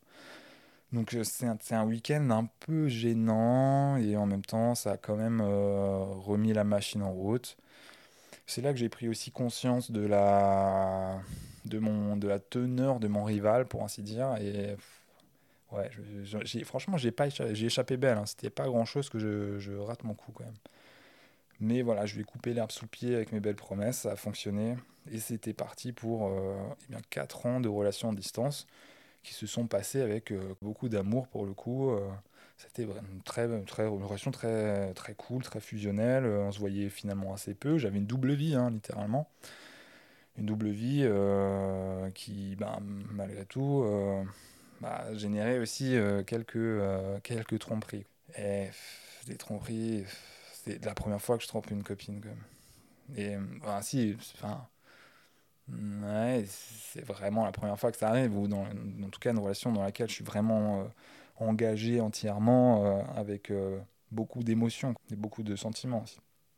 Et je la trompe vraiment, mais il faut que je raconte cette histoire parce que parce que c'est, je la trompe pas en pleine conscience, qui n'excuse rien, hein, qu'on s'entende, hein, mais euh, à ce moment-là, j'ai fini ma prépa, hein, je suis arrivé dans une école d'art et je rencontre euh, pas mal de potes, euh, dont un qui qu'on appellera un mec, un, un, zinzin charismatique, un fou, un fou des beaux-arts, un zinzin charismatique, un type qui a une aura, qui dégage quelque chose, une énergie qui plaît aux autres, qui arrive à fédérer il, a une espèce de sans-gêne, un je m'en foutisme, quelque chose que, qui est. D'ailleurs, peut-être qu'en parlant de mes. Euh, dans mes futurs euh, épisodes de mes relations amicales, c'est vrai que je suis beaucoup attiré par les zinzins charismatiques parce que j'en ai eu plusieurs. Euh, j'ai plusieurs potes qui sont restés et qui sont des zinzins charismatiques encore aujourd'hui. Donc c'est des illuminés. Hein. Très concrètement, c'est des illuminés, mais qui sont parfois pas toujours fiables. C'est un peu ça, je dirais, le, revers de la médaille mais, euh, mais qui sont marrants même. Donc bref, on se retrouve un soir à rien, à rien faire franchement, jouer à un jeu de foot euh, sur la PlayStation chez moi, et on faisait un jeu à boire euh, particulièrement con, comme, un peu comme tous les jeux à boire. Ça consistait à quoi oui, à boire au moment où le nom de son joueur qui est dit par le présentateur, qui est une voix euh, artificielle, quoi, d'intelligence artificielle. Donc il fallait boire un verre. Euh, donc en fait, on buvait non-stop. Quoi. Donc très vite, on est bourré, on est un peu là comme deux cons et, et on se chauffe à aller sortir dans une boîte, euh, ouais, un club d'after, qui, en tout cas un truc qui ferme très tard, ou centre-ville de la ville dans laquelle on est. ville que terrain, mais il y a une Cadillac encastrée euh, sur la façade de cet endroit, si ça parle à quelques-uns d'entre vous. Donc on est dans cet endroit, la Cadillac encastrée dans la façade, et moi je suis mais raide, mais j'ai franchement rarement été aussi sous. Autant, autant vous dire que quand je suis bourré, euh, mon corps il fonctionne bien. Ça veut dire que je sais marcher, j'ai pas tellement de perte d'équilibre, je suis pas euh, comme un mongol, un pantin désarticulé, non. Mais par contre, euh, le cerveau, il est débranché. C'est-à-dire que j'arrive plus à être euh, persuasif, cohérent, euh, percutant. Enfin, je, suis mauvais. Je, n'arrive plus à mettre un mot après l'autre. c'est compliqué. Donc, je pense qu'il, je sais probablement qu'il le remarque. Et du coup, le fossé se creuse entre nous parce que lui, il est encore plus zinzin. Et on rentre dans cet endroit, il me met en plan assez vite. On est vraiment, je me souviens qu'à peine on est dans l'espèce de sas d'entrée là, que il me dit un truc du genre ouais, bouge pas, genre rien. Donc moi je bouge en fait parce que j'arrive pas tellement à rester dans, cette, dans, cette, dans ce sas. Et euh, je sais pas combien de temps se passe, mais pas tellement de temps quoi. Je pense une 10-15 minutes grand maximum. Et là il revient avec deux nanas. Il revient avec deux nanas euh, et il me dit on va aller bien bouge, on va chez toi. Et là c'est fou, es là. il, te, il te sert deux nanas sur un plat comme ça. Euh. bon, il faut dire qu'il y en a une assez jolie, enfin, du, du en tout cas d'autant que je m'en souvienne de l'état dont je peux m'en souvenir, mais une qui était vraiment obèse, pour le coup, euh, pardon, euh, sans vouloir froisser personne, elle avait quand même un, surpoids, euh, une surcharge pondérale pour, voilà, pour avoir un, vocabulaire politiquement correct, une belle surcharge pondérale, quoi. Donc, bon, c'était pas trop mon délire, c'est comme ça, ne soyons pas grossophobes, mais c'est pas mon délire. Hein assez automatiquement, ben, mon intérêt se porte vers l'autre et l'autre, il s'avère qu'elle porte son intérêt aussi sur moi. Donc ça tombe assez bien. De, cette, euh, de ce club à chez moi, il y avait quoi 15 minutes de marche? Et là, c'est 15 minutes, mais d'une longueur. Enfin, je ne sais même pas pour comment elles ont fait pour rester. Surtout euh, cette euh, jolie fille qui me parlait parce que je n'avais rien à dire. C'était catastrophique, quoi. Je pense que ce que je devais raconter. Mais bon, elles font le chemin, elles viennent jusqu'à nous. Euh, on à peine rentré. Euh, ben, moi, je me pose avec cette fille dans le salon et mon pote va directement avec euh, la surcharge pondérale dans la, dans la chambre de mon coloc. Et on les voit plus là. Et puis je me dis, mais c'est exactement ce que je dois faire aussi de mon côté. Ben là, je, ne répondais plus de rien. Mon cerveau était vrillé il était littéralement vrillé. Du coup, je commençais à lui faire une espèce de prétexte de, est-ce que ouais, ça te branche de visiter l'appart et tout? Alors bien sûr que le principe étant de lui faire visiter plutôt ma chambre et euh, c'est ce qui arrive. On se retrouve dans ma chambre, on baise euh, parce que c'était pas faire l'amour, ça s'appelle pas comme ça. Et, euh, et d'un coup, là, mon pote arrive avec euh, la surcharge pondérale. On se pose à quatre euh, dans pieu à poil. Quoi. Il commence un, une espèce de jeu d'action-vérité. Bon, je vous pas les détails. La, la, jolie fille ne voulait pas toucher mon pote. ça, ça, ça, ça, reste quand même comme détail. Mais bon, c'est pas drôle parce que le lendemain, je me réveille et là, je réalise quand même que j'ai fait quand même sacrément de la merde déjà, t'as la gueule de bois, mais c'est un enfer. Et puis, euh, je me réveille, mon pote se réveille, euh, enfin, me réveille, mon pote claque la porte en me disant ciao, quelque chose comme ça. Et là, euh, le poids de la culpabilité, c'est la première fois que quelque chose comme ça m'arrive et je sais pas du tout où le mettre. Je, je, ouais, je, je sais pas si je dois le dire, pas le dire, comment le cacher, comment. Parce que un zinzin charismatique, c'est aussi quelqu'un qui parle beaucoup. Je savais pertinemment qu'il allait en faire, euh, en, parler, euh, en rajouter, euh, amplifier l'histoire. Bon, déjà telle qu'elle, elle était pas mal, je vous passe les détails, mais telle qu'elle, elle était déjà pas mal à raconter aux, potes et à l'école. Mais tout ça m'angoisse énormément en fait. Je sais que ouais, ça m'angoisse. Et je, je, me souviens malaise, mais intégral, avec en plus cette gueule de bois. Et puis ce con, euh, parce qu'elle finalement, l'a pas su, euh, malgré tout. Elle, je pense qu'elle s'en est doutée. Il y a eu des, des choses qui, qui l'ont fait tiquer, comme bah, ce, ce, zinzin euh, charismatique, là, cet illuminé qui m'écrit sur mon Facebook, mon mur Facebook à la vue de tout le monde, et du coup de cette copine de l'époque. Il m'écrit Terrible ce gangbang, on remet ça quand tu veux. Donc il m'écrit, il poste ça sur mon mur le temps que je le capte, euh, ben, elle l'avait vu aussi, mais c'était tellement gros. Euh, et puis elle connaissait un peu ce type, euh, elle avait déjà vu. voilà, j'ai réussi à faire passer ça comme ouais, c'est une vanne, quoi. Il, craque. Donc elle n'a pas, elle pas creusé, pas voulu creuser. Bon, bref. ouais, ça n'a pas, ça pas percuté.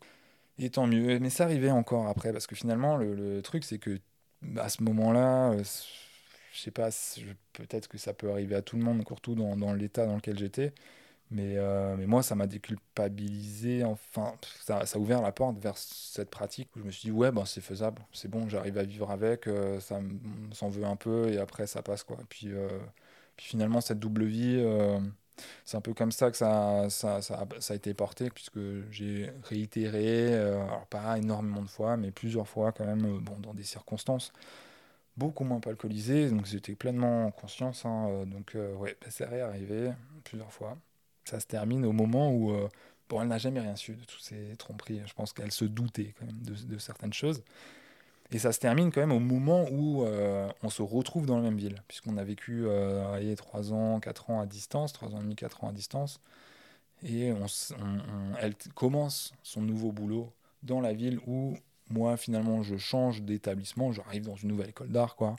Et euh, ça s'avère que c'est la même ville qu'elle. Donc, bah, et on aurait pu vivre ensemble pour une fois, pour la première fois. Euh, chose qui aurait été incroyable si on remontait un peu le temps. Mais là, j'en ai plus envie. Euh. Moi, j'ai envie d'être en coloc, euh, de m'ouvrir vers des, tunnels de nouvelles rencontres, de par voilà, ces colocs, cette nouvelle école, etc., cette ville dans laquelle je reviens. Enfin, je sais pas, je, je, ne, je, ne, peux pas, je ne peux pas vivre avec une, une copine. Et surtout, elle, elle commence en fait son, son boulot, sa carrière professionnelle. Donc y a ce hors de question, euh, hors de question qu'elle euh, qu'elle vivote ou qu'elle fasse euh, cette vie un peu de, bohème que je menais moi comme étudiant en art. C'était totalement euh, incompatible en fait, hein, quand même, avec un peu de recul, il faut le dire. Mais bref, on reste quand même un peu ensemble, on se voit pas tellement souvent. Et il y a une pause quand même qui se met en place, une pause qui me fait revenir à nouveau vers elle parce que c'est une pause qui, qui, dure quand même, où on se dit pas les choses, et, et je suis encore une fois pris de cette euh, torpeur, de cette angoisse de la perdre. Euh, et euh, puis elle joue un peu le jeu, et je me souviens dans les rues de la ville, ça m'est arrivé, alors j'ai pas erré pendant 15 jours, mais plusieurs jours, je marchais avec, sachant qu'elle vivait là, que je pouvais la croiser, et que ah, c'était bizarre comme, comme expérience. Mais on, se retente une dernière chance un peu comme ça et ça dure pas, ça dure vraiment vraiment pas longtemps. On se voit très très peu suite à cette euh, nouvelle chance, comme si personne n'y croyait. Là, je libérais juste une angoisse. Et puis euh, un matin, euh, quand elle était venue dormir dans ma nouvelle coloc, bah, je vais me doucher. C'est une histoire, mais c'est une fin mais tellement classique aujourd'hui. J'avais mon ordinateur qui était toujours allumé avec Facebook qui était aussi dans, les fenêtres de, de, mon navigateur. Et euh, elle est allée fouiller dessus euh, pendant que j'étais sous la douche. Alors elle est tombée sur des messages qui n'étaient pas. C'était des, des, messages où, il ne s'est rien passé avec cette fille en fait, hein, mais, euh, mais je lui disais euh, que ça a été difficile de ne pas succomber. Voilà. Je n'ai pas succombé, enfin, j'ai pas voulu, je n'ai pas su. Je, enfin, vu ce que j'ai fait avant, bon, c'est pas très, glorieux, mais en tout cas, euh, il n'y avait rien de, on pourrait, c'était rattrapable. Même si c'est pas, c'est pas très plaisir de se dire que son mec doit se retenir. Je n'avais pas, euh, en tout cas dans, dans ce, ce sur quoi elle était tombée, euh, elle pouvait pas tellement, il n'y avait rien qui était brisé, on va dire. Sauf que bon, elle m'a quand même pété une grosse pile, ce qui est totalement normal où c'est un scandale un peu un scandale gentil parce que c'est une gentille fille euh, mais elle finit par euh, claquer la porte quand même et euh, puis on s'est arrêté là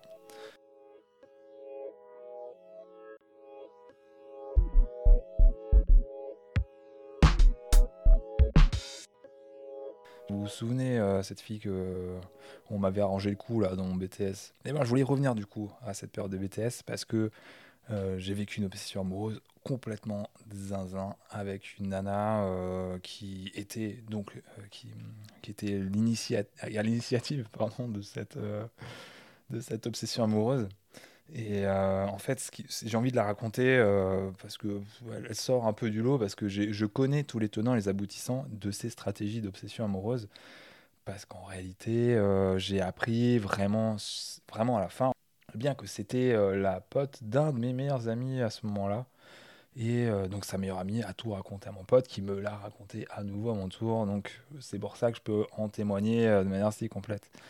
Donc à nouveau, euh, cette obsession amoureuse se passe de manière très non verbale, mais commence quand même très bien, franchement. C'est à ce moment-là que j'ai pris euh, note, ou peut-être qu'elle-même aussi, je sais pas. En tout cas, euh, j'ai pris euh, conscience de son existence à ce moment-là. Il pleuvait, mais des trompes d'eau, vraiment un truc dingue. Et j'étais en retard pour arriver à mes cours, comme d'habitude.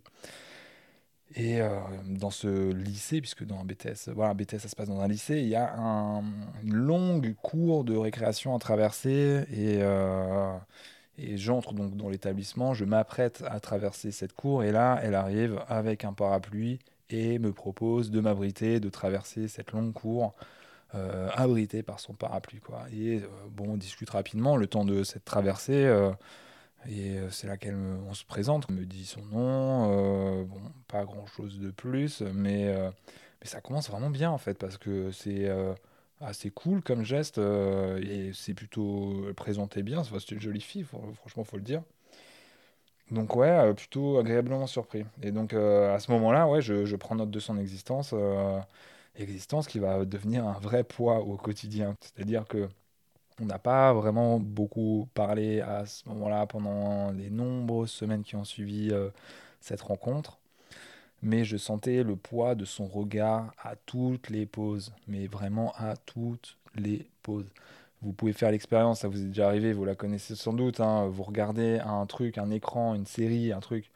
Euh, vous sentez euh, votre pote, vos parents, votre copine, copain, vous regardez, vous sentez le poids du regard de quelqu'un alors que vous êtes concentré sur quelque chose. Sans même regarder, vous sentez le point d'un regard. C'est assez indescriptible. Et ben, c'est exactement ce que je vivais à ce moment-là. C'était euh, euh, je sentais le poisson regarde. Puis oh, forcément, à un moment, je cherchais le d'où ce, poids me, d'où ce poids venait et je finissais par la voir en train de m'observer, voilà, à distance. Donc c'était un peu flippant. Puis je la croisais vraiment de plus en plus souvent dans les couloirs, de manière euh, vraiment impromptue. voilà, dans un endroit où forcément, tu croises personne, et ben paf, je la croise. Je la croisais de plus en plus aussi euh, dans, dans le tram pour aller euh, dans mes cours. Euh, ben, je, la, je la croisais aussi, alors qu'avant, je la croisais pas. Donc c'était assez fou, on la voyait de plus en plus, de plus en plus. Un jour, quand même, elle est venue me parler. Je sortais du lycée et elle me, je la croise de, face. Donc il s'avère qu'elle avait fait un grand tour pour me croiser de face. Enfin, je reviendrai sur ces fameuses stratégies. Et là, elle me tend des billets pour aller voir The Phoenix, un concert donc très cool. J'accepte à moitié en lui disant que ben, j'ai une réunion d'association en fait euh, où euh, eh bien je dois me rendre. Enfin, franchement, j'aurais pu l'esquiver hein, cette réunion, mais je sais pas, j'avais envie de, jouer le truc comme ça. mais j'avais une réunion et que j'allais venir après ma réunion à ce concert si elle, enfin, si elle, était ok, puis elle a accepté. Donc je prends sa place. Euh, soir venu de ce concert, ma réunion dure mais long, enfin longtemps. C'est moi qui reste boire des bières après. Enfin, euh, vous connaissez. Hein. Je joue la troisième mi-temps, euh, mais comme un, un as. Et j'arrive quand même à ce concert. Et euh, ce concert, c'est. J'arrive au moment où c'est les deux, les deux dernières chansons.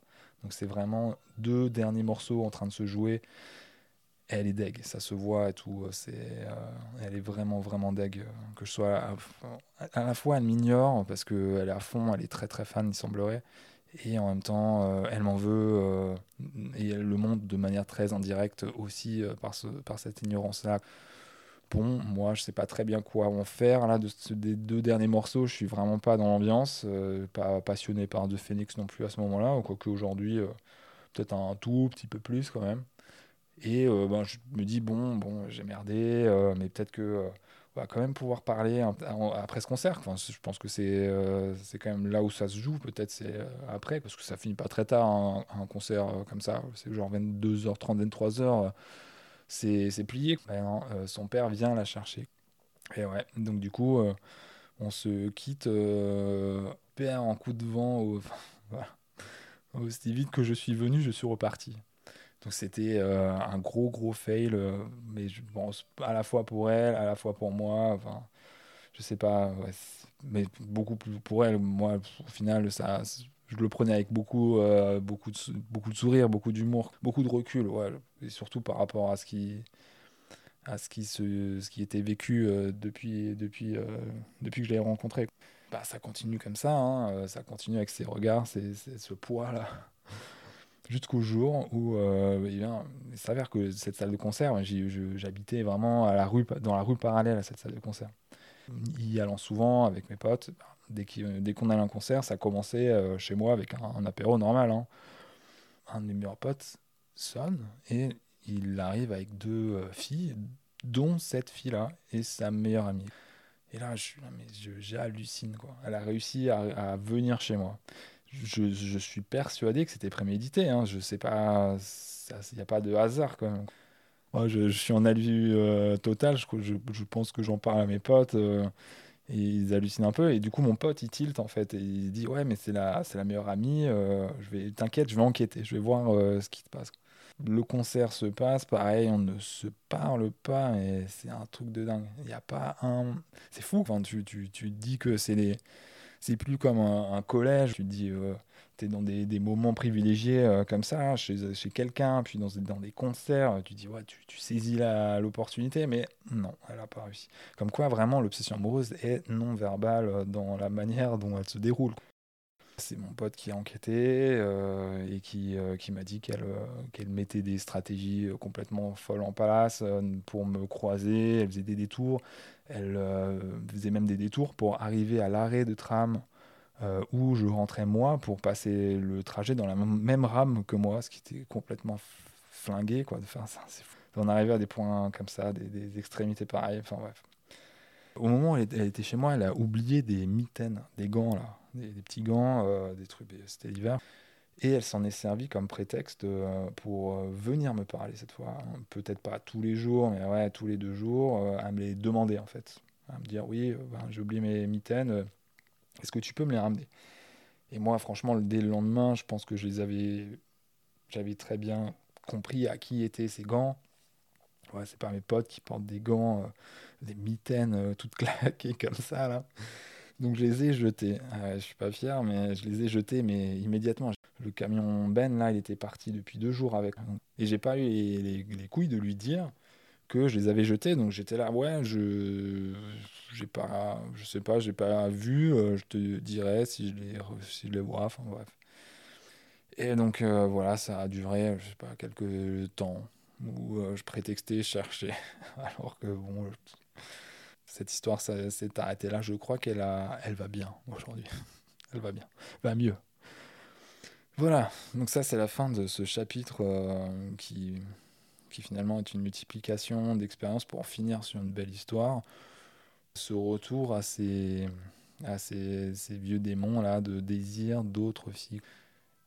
Parce que du coup, suite à la rupture avec ce premier vrai grand amour, longue relation, disons, eh bien, la fameuse, mon fameux fantasme, et on se recroise par hasard.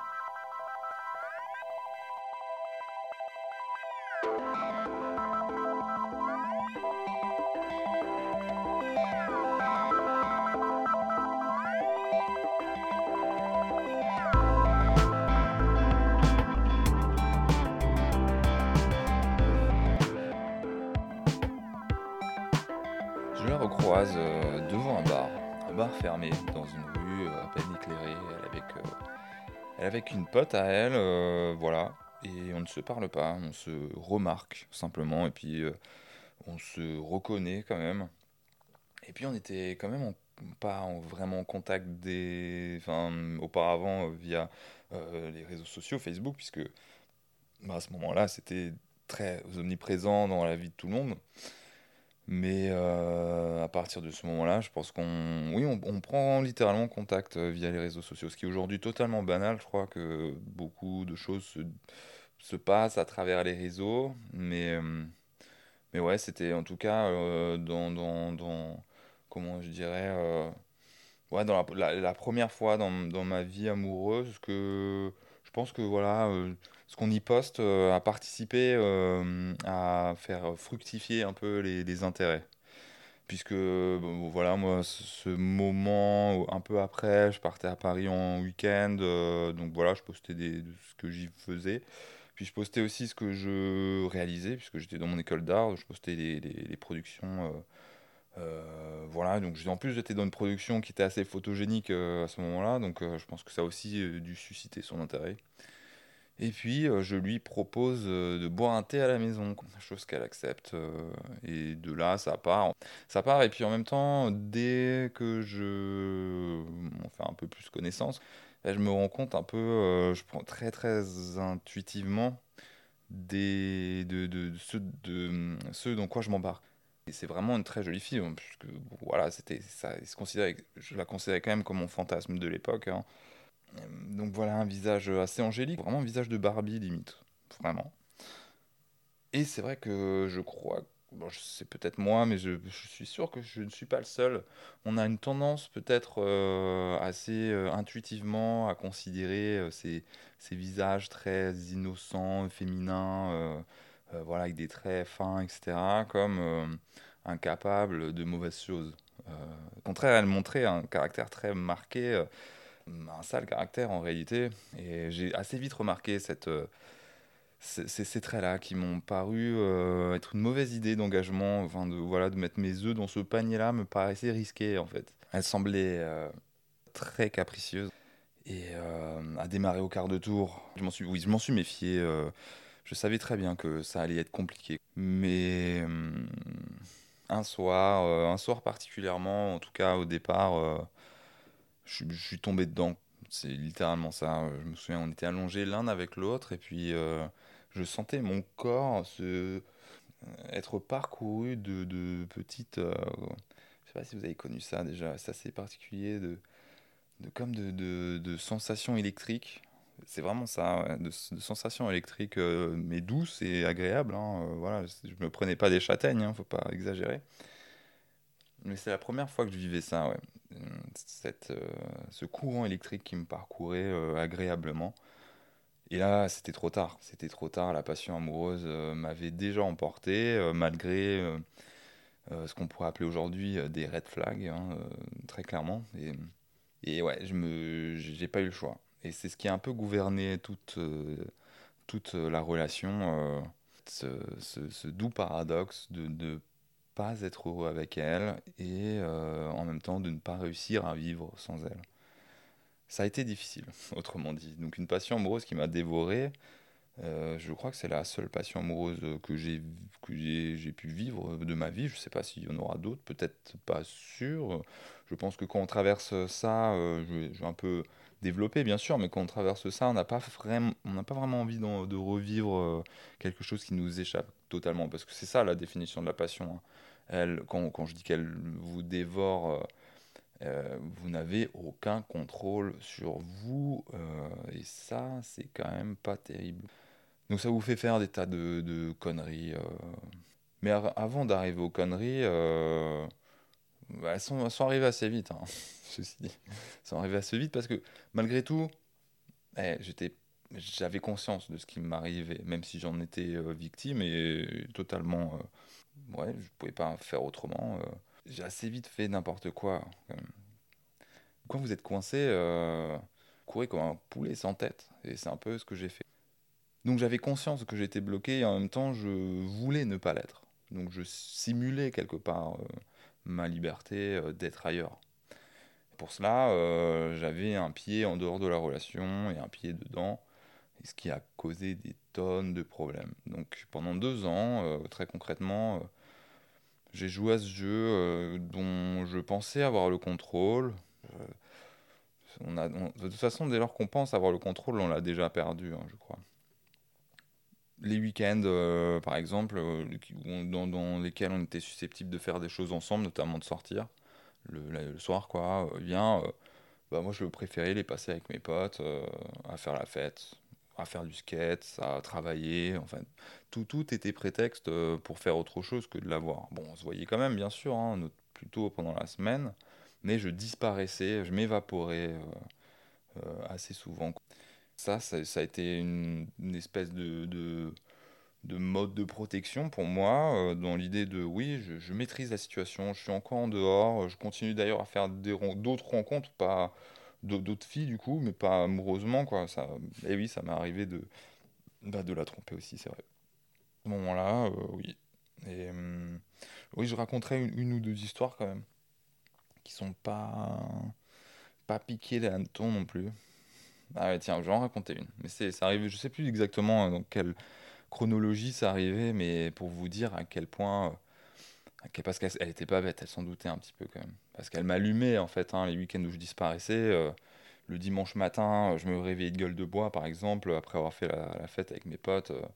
j'avais des messages de, de, haine de sa part. Et, et moi, ma grande culpabilité, bien sûr, qui se réveillait à vouloir arranger les choses. Donc je me retrouvais quasiment tous les week-ends à devoir euh, démêler une situation inextricable. Oh mon dieu, c'était c'était cauchemardesque. Vraiment, euh, c'était pas. Ça a été. Je sais pas, avec le recul, comment j'ai fait pour vivre, faire vivre ça déjà, et puis me, me faire subir ça en fait. Hein, parce que littéralement, euh, je me faisais mal à moi-même en fait. même si j'en profitais l'espace d'un court instant, quoi. C'était totalement. totalement absurde. Et donc, du coup, oui, je, voilà, je rencontre une fille, euh, on se voit euh, en étant avec euh, cette autre fille, hein, et on se voit sur les quais, ça se passe bien, les quais de la ville, voilà, on, boit des verres, et puis on décide d'aller dans un autre, dans un bar, pour le coup, pour poursuivre la soirée, un bar dansant, il n'était pas très tard, hein, je pense qu'il était de, de, de 22h30. Et en rentrant dans ce bar, eh bien, on tombe nez à nez avec eh ben, ma copine et tout son groupe de potes qui sont assis à une table, grande table, voilà, tous ensemble, vraiment en face de la porte de ce bar. Donc ils ont une vue parfaite sur euh, moi rentrant avec cette autre fille. Et là, j'ai l'air d'un con, mais. Et je vois dans les yeux de ma copine, mais qu'est-ce que tu fous, quoi qu'est-ce que tu fous? Il s'avère que ce bar, il avait un sous-sol. Donc moi, je dis pas vraiment bonjour à, pas grand... Ouais, je suis là comme un con, je, je peux pas vraiment ignorer parce que je, je, bah, je, je la connais, quoi. Enfin, bien sûr que je la connais, mais je connais aussi ses potes, en fait. Euh, voilà, je, je connais tout le monde, je suis euh, connu comme le loup blanc. On descend au sous-sol. Et là, je, n'ose plus remonter. Euh, enfin, c'est un cauchemar me dis, euh, va falloir, si, on est descendu, il va bien falloir remonter repasser, euh, voilà, se retaper le spectacle, ou, refaire le spectacle. Quoi. Je sais pas si la, fille euh, que je datais à ce moment-là s'est rendue compte de la situation. bon, je pense qu'elle a dû sentir un, un, malaise et des regards hyper vénères tournés vers elle. Mais pour autant, je, on ne s'est pas revu. Ensuite, bah, en rentrant, je me fais allumer, quoi. Bah, bien entendu, comment se sortir de ça? Comment vous, qu'est-ce qu'il faut expliquer? Non, mais c'est une pote. bien sûr. C'est, j'avoue surtout euh, la difficulté de se mettre dans des situations euh, de ce genre-là, complètement absurde. Donc c'est pour ça peut-être, euh, alors je sais pas si certains, je suis pas le seul bien entendu à avoir vécu des passions amoureuses, mais à, l'avoir vécu comme ça, beaucoup euh, de, d'infidélité pour, pour réussir à survivre en fait à, ce couple et à cette incapacité pour moi de, de, de, de, de, vivre cette passion amoureuse euh, de manière stable en fait parce que je sais pas ça tout, tout me dépassait et j'étais émotionnellement incapable de survivre sans ça ce qui elle finit par me quitter euh, au bout de deux ans de, de ce, de ces, ce cache-cache, de ces allers-retours, de ces va-et-vient. Pendant un mois, elle part, euh, elle part bosser avec. Euh, et elle me donne pas trop de nouvelles. Mais de temps en temps, elle répond quand même. Et elle me, voilà, elle me met à distance, vraiment. elle souhaite pas que je lui écrive. Enfin, quand elle me quitte, je suis dévasté. Je tombe malade en plus. Je tombe, euh, bon, pas, voilà, j'ai une espèce de vieille grippe qui me cloue au lit pendant une semaine. Donc je suis au fond du gouffre, quoi. Littéralement, je suis en train de crever dans mon lit euh, de, fièvre et d'amour. Mais je sais pas, je, je, m'accroche, j'écris, j'écris, j'écris. Euh, et quand je vais mieux, en tout cas au niveau de la grippe, je finis par la croiser dans un bar en soirée avec un autre mec. Et là, euh, pareil, euh, bon, en plus avec un peu d'alcool, euh, je le vis tellement mal. Bon, ça me paraît naturel, hein, mais je le vis tellement mal. Et puis, je l'accepte tellement pas que je décide de suivre. Parce qu'elle est, bon, avec ce mec, avec d'autres potes. Et je sentais que c'était tendancieux, et puis bon, il s'avère que c'était bien tendancieux, elle, était parfaitement. Elle m'avait quitté, qu'est-ce que tu veux que ça soit pas tendancieux, tu vois? Et moi, je l'accepte pas, euh, et je, enfin, je m'incruste, je suis, je suis le groupe qui va aller chez ce mec en after, pas trop tard quand même, hein, vers minuit, euh, une heure.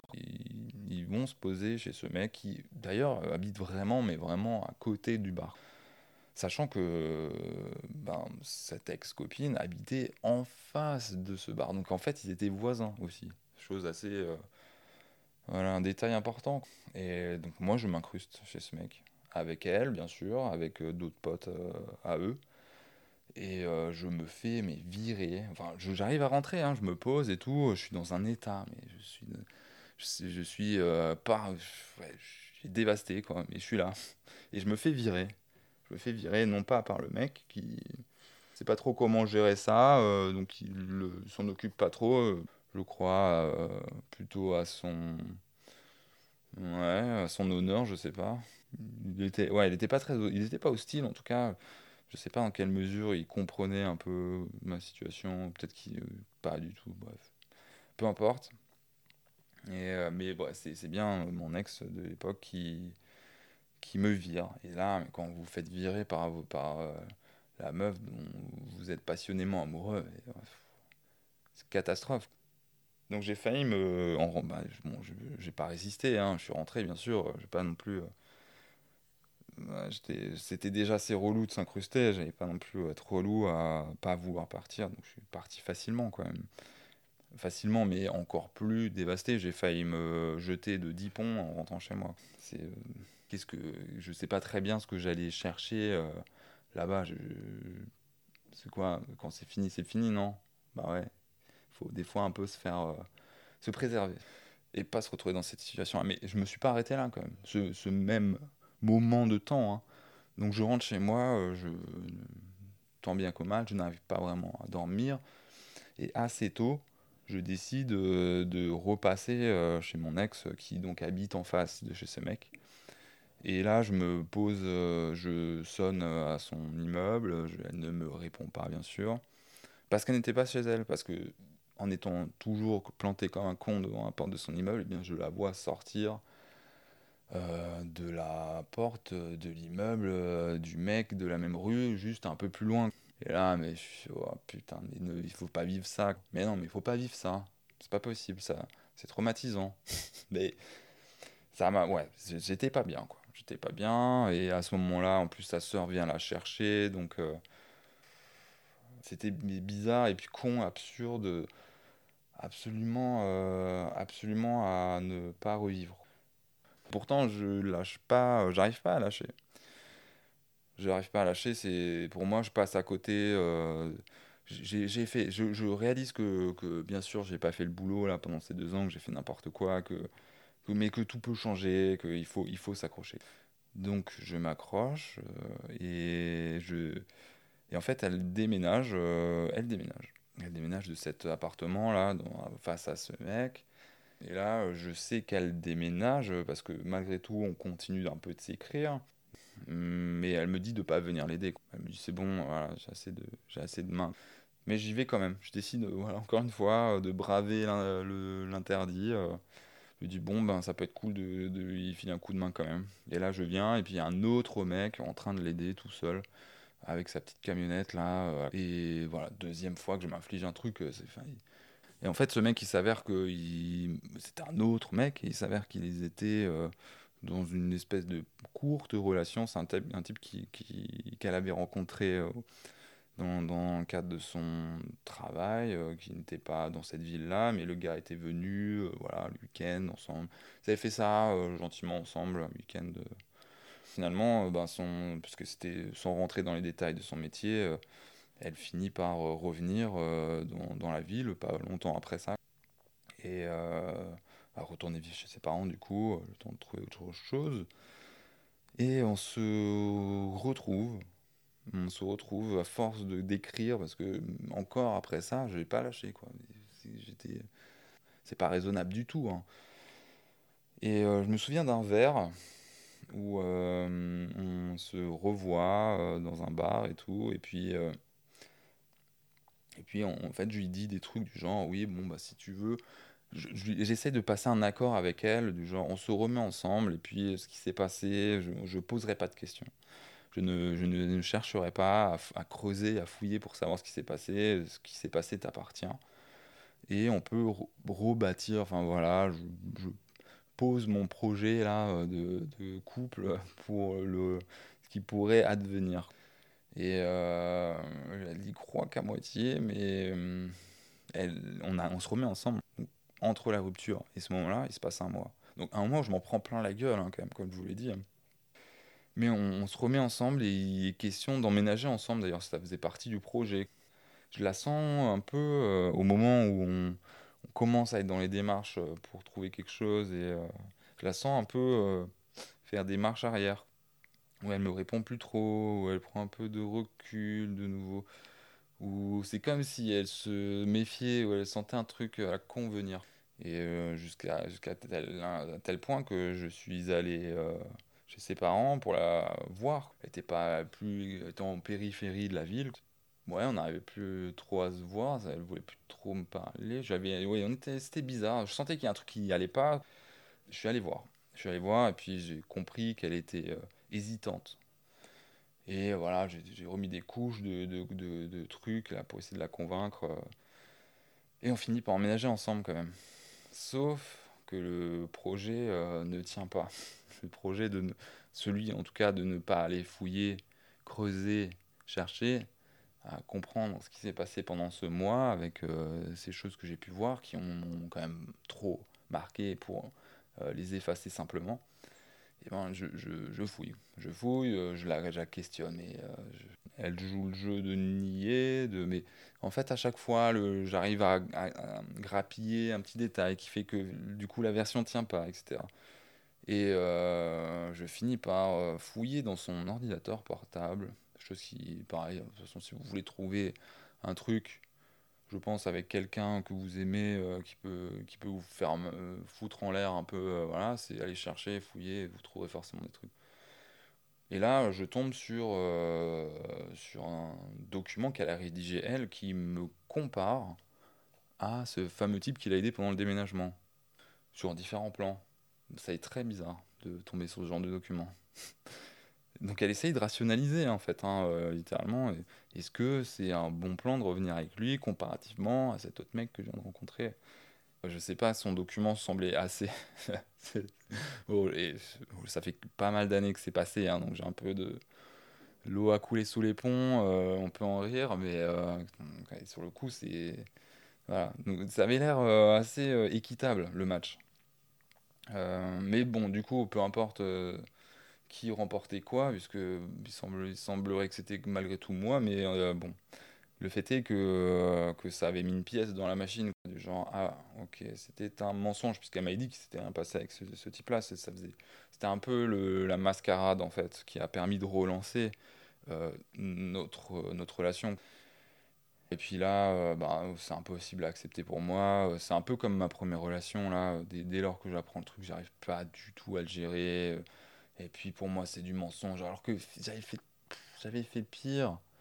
Ouais, au, au moins. Euh, ouais. Bah oui, si, j'avais fait pire parce que moi j'avais trahi sa confiance. Elle avait fait dans, dans un moment de rupture où elle avait clairement posé les choses. Bon. Mais ouais, je le vis comme un mensonge, j'arrive pas à passer. Euh, j'arrive pas. Donc ça, ça envenime beaucoup euh, les choses, mais on restera ensemble quand même.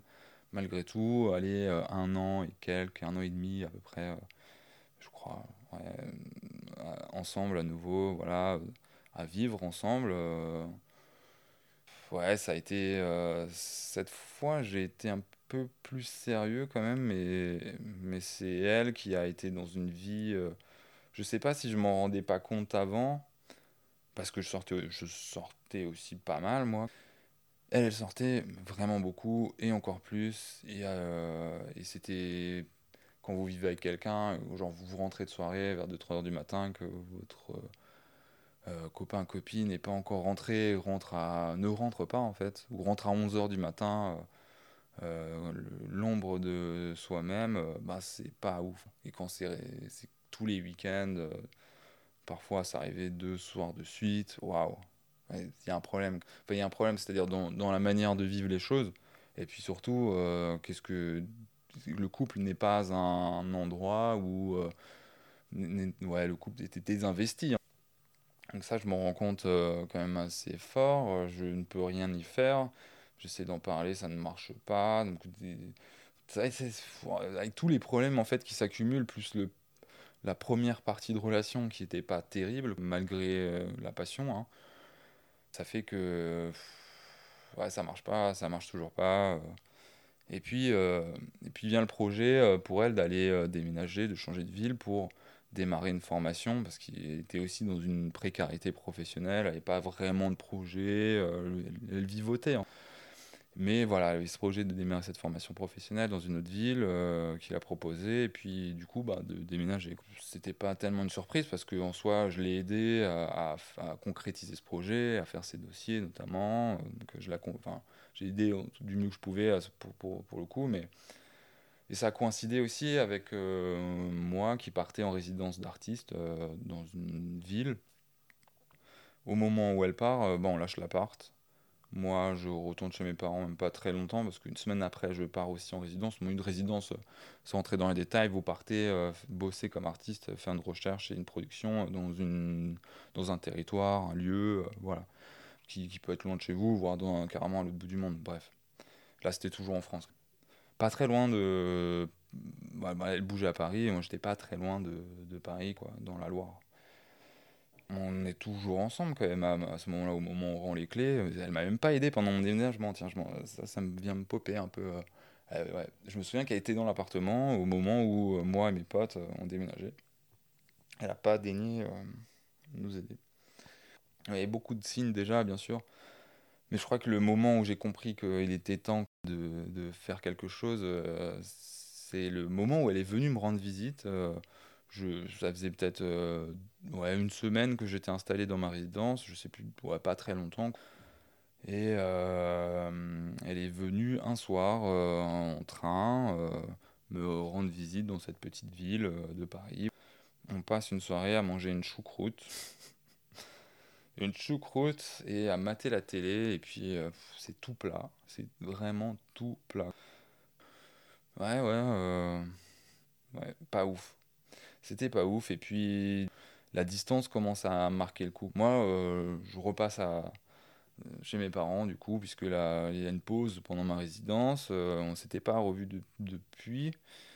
Et en s'appelant, euh, il était question de, de se revoir, comment on allait pouvoir organiser ça, etc. Puis elle me parle d'aller voir ses potes, en fait, quand il est de retour dans la ville, dans la ville où on vivait ensemble. Ouais, toujours, bien sûr, tous ses potes aussi. Donc elle me parlait d'aller voir ses amis plutôt que de me voir moi. Enfin, elle organisait son week-end autour de ses amis plutôt qu'autour de moi. C'est là où j'ai compris qu'il y avait une vraie divergence euh, dans, nos... dans la manière dont on allait pouvoir euh, se retrouver. Et puis, au téléphone, on, s'est quitté. Et puis, et puis voilà, ça, ça a tenu. Euh, on s'est pas reparlé pendant un moment. Là, aujourd'hui, on se voit encore de temps en temps, de loin. Et, cette, et ce caractère est assez insupportable d'ailleurs.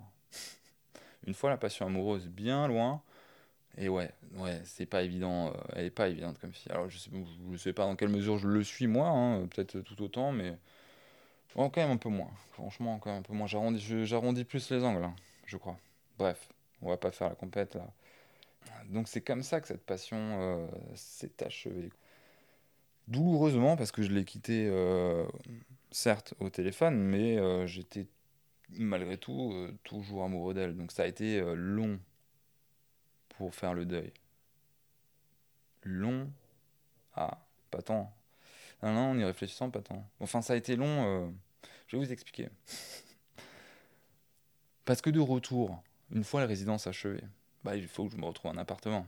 D'accord donc je retourne dans ma, dans la ville, dans cette fameuse ville, toujours la même là j'emménage, je me trouve un appart un peu de transition, là, pour une sous-location euh, dans une coloc, euh, histoire de, de, pas être chez mes parents euh, et de, de, voilà, de pouvoir un peu rebondir. Et là, j'emménage, du coup, J'ai ma voiture, mes quelques affaires que j'embarque euh, quand même pour meubler euh, ma chambre de sous-location. euh, et je me gare vraiment comme un peintre là dans une rue. L'appart en centre-ville de cette ville, grande ville. Donc je me gare vraiment mal. et je suis là avec mes affaires. Il faut, faut, faut faire ça vite quoi. Et là, je tombe nez à nez avec l'ex d'un pote. L'ex d'un pote, une fille qui a 10 ans de moins que moi et que mon pote d'ailleurs. Mon pote l'avait largué d'ailleurs comme une chaussette. Il me l'avait présenté quand j'étais encore avec mon ex là de, de- la, fameuse passion amoureuse, mais très jolie. Et puis euh, c'est vrai que moi je l'avais jamais regardé vraiment. euh, je la regardais comme euh, voilà le- le- le- l'aventure de mon pote. hein, puis ça n'a pas duré très longtemps. Je la croise. Voilà, je la croise en bas de chez mon de, de ma sous-loc, pardon. Et puis et puis voilà, elle me parle, elle fait Ah, tiens, tu, tu emménages. Euh, moi, j'avais une énorme toile euh, sous le bras, là, que je, voilà, que je voulais accrocher et tout. euh, garée comme un peintre, comme dit, juste à côté, là. donc, euh, je, vais vite. Je l'ai, je ouais, bon, j'ai d'autres trucs à faire, là. Et puis, elle me dit Bah ouais, mais on, on se fait un café à l'occasion. Moi, je lui dis Ouais, ouais, bon, c'est quoi, on verra. On verra, on verra. je- j'emménage, là. J'ai même pas du tout la tête à ça. Et puis, c'est l'ex de mon pote. Donc j'emménage, machin, et puis du temps passe, et, euh, puis je me dis, ouais, tiens, pourquoi pas. euh, Enfin, c'est l'été, j'ai du temps un peu. Elle m'avait dit aussi qu'elle vivait vraiment à côté de chez moi. On était du coup voisins aussi pour le coup. Fini par euh, lui écrire, lui proposer ce café, enfin voilà, accepter son invitation et tout. Amicalement, hein. Mais en fait, ce café se transforme en resto. On va dans un boui-boui coréen. Euh, je sais plus ce qu'on bouffe là, des dim sum. Est-ce que c'est coréen des dim sum Hmm, Je sais pas.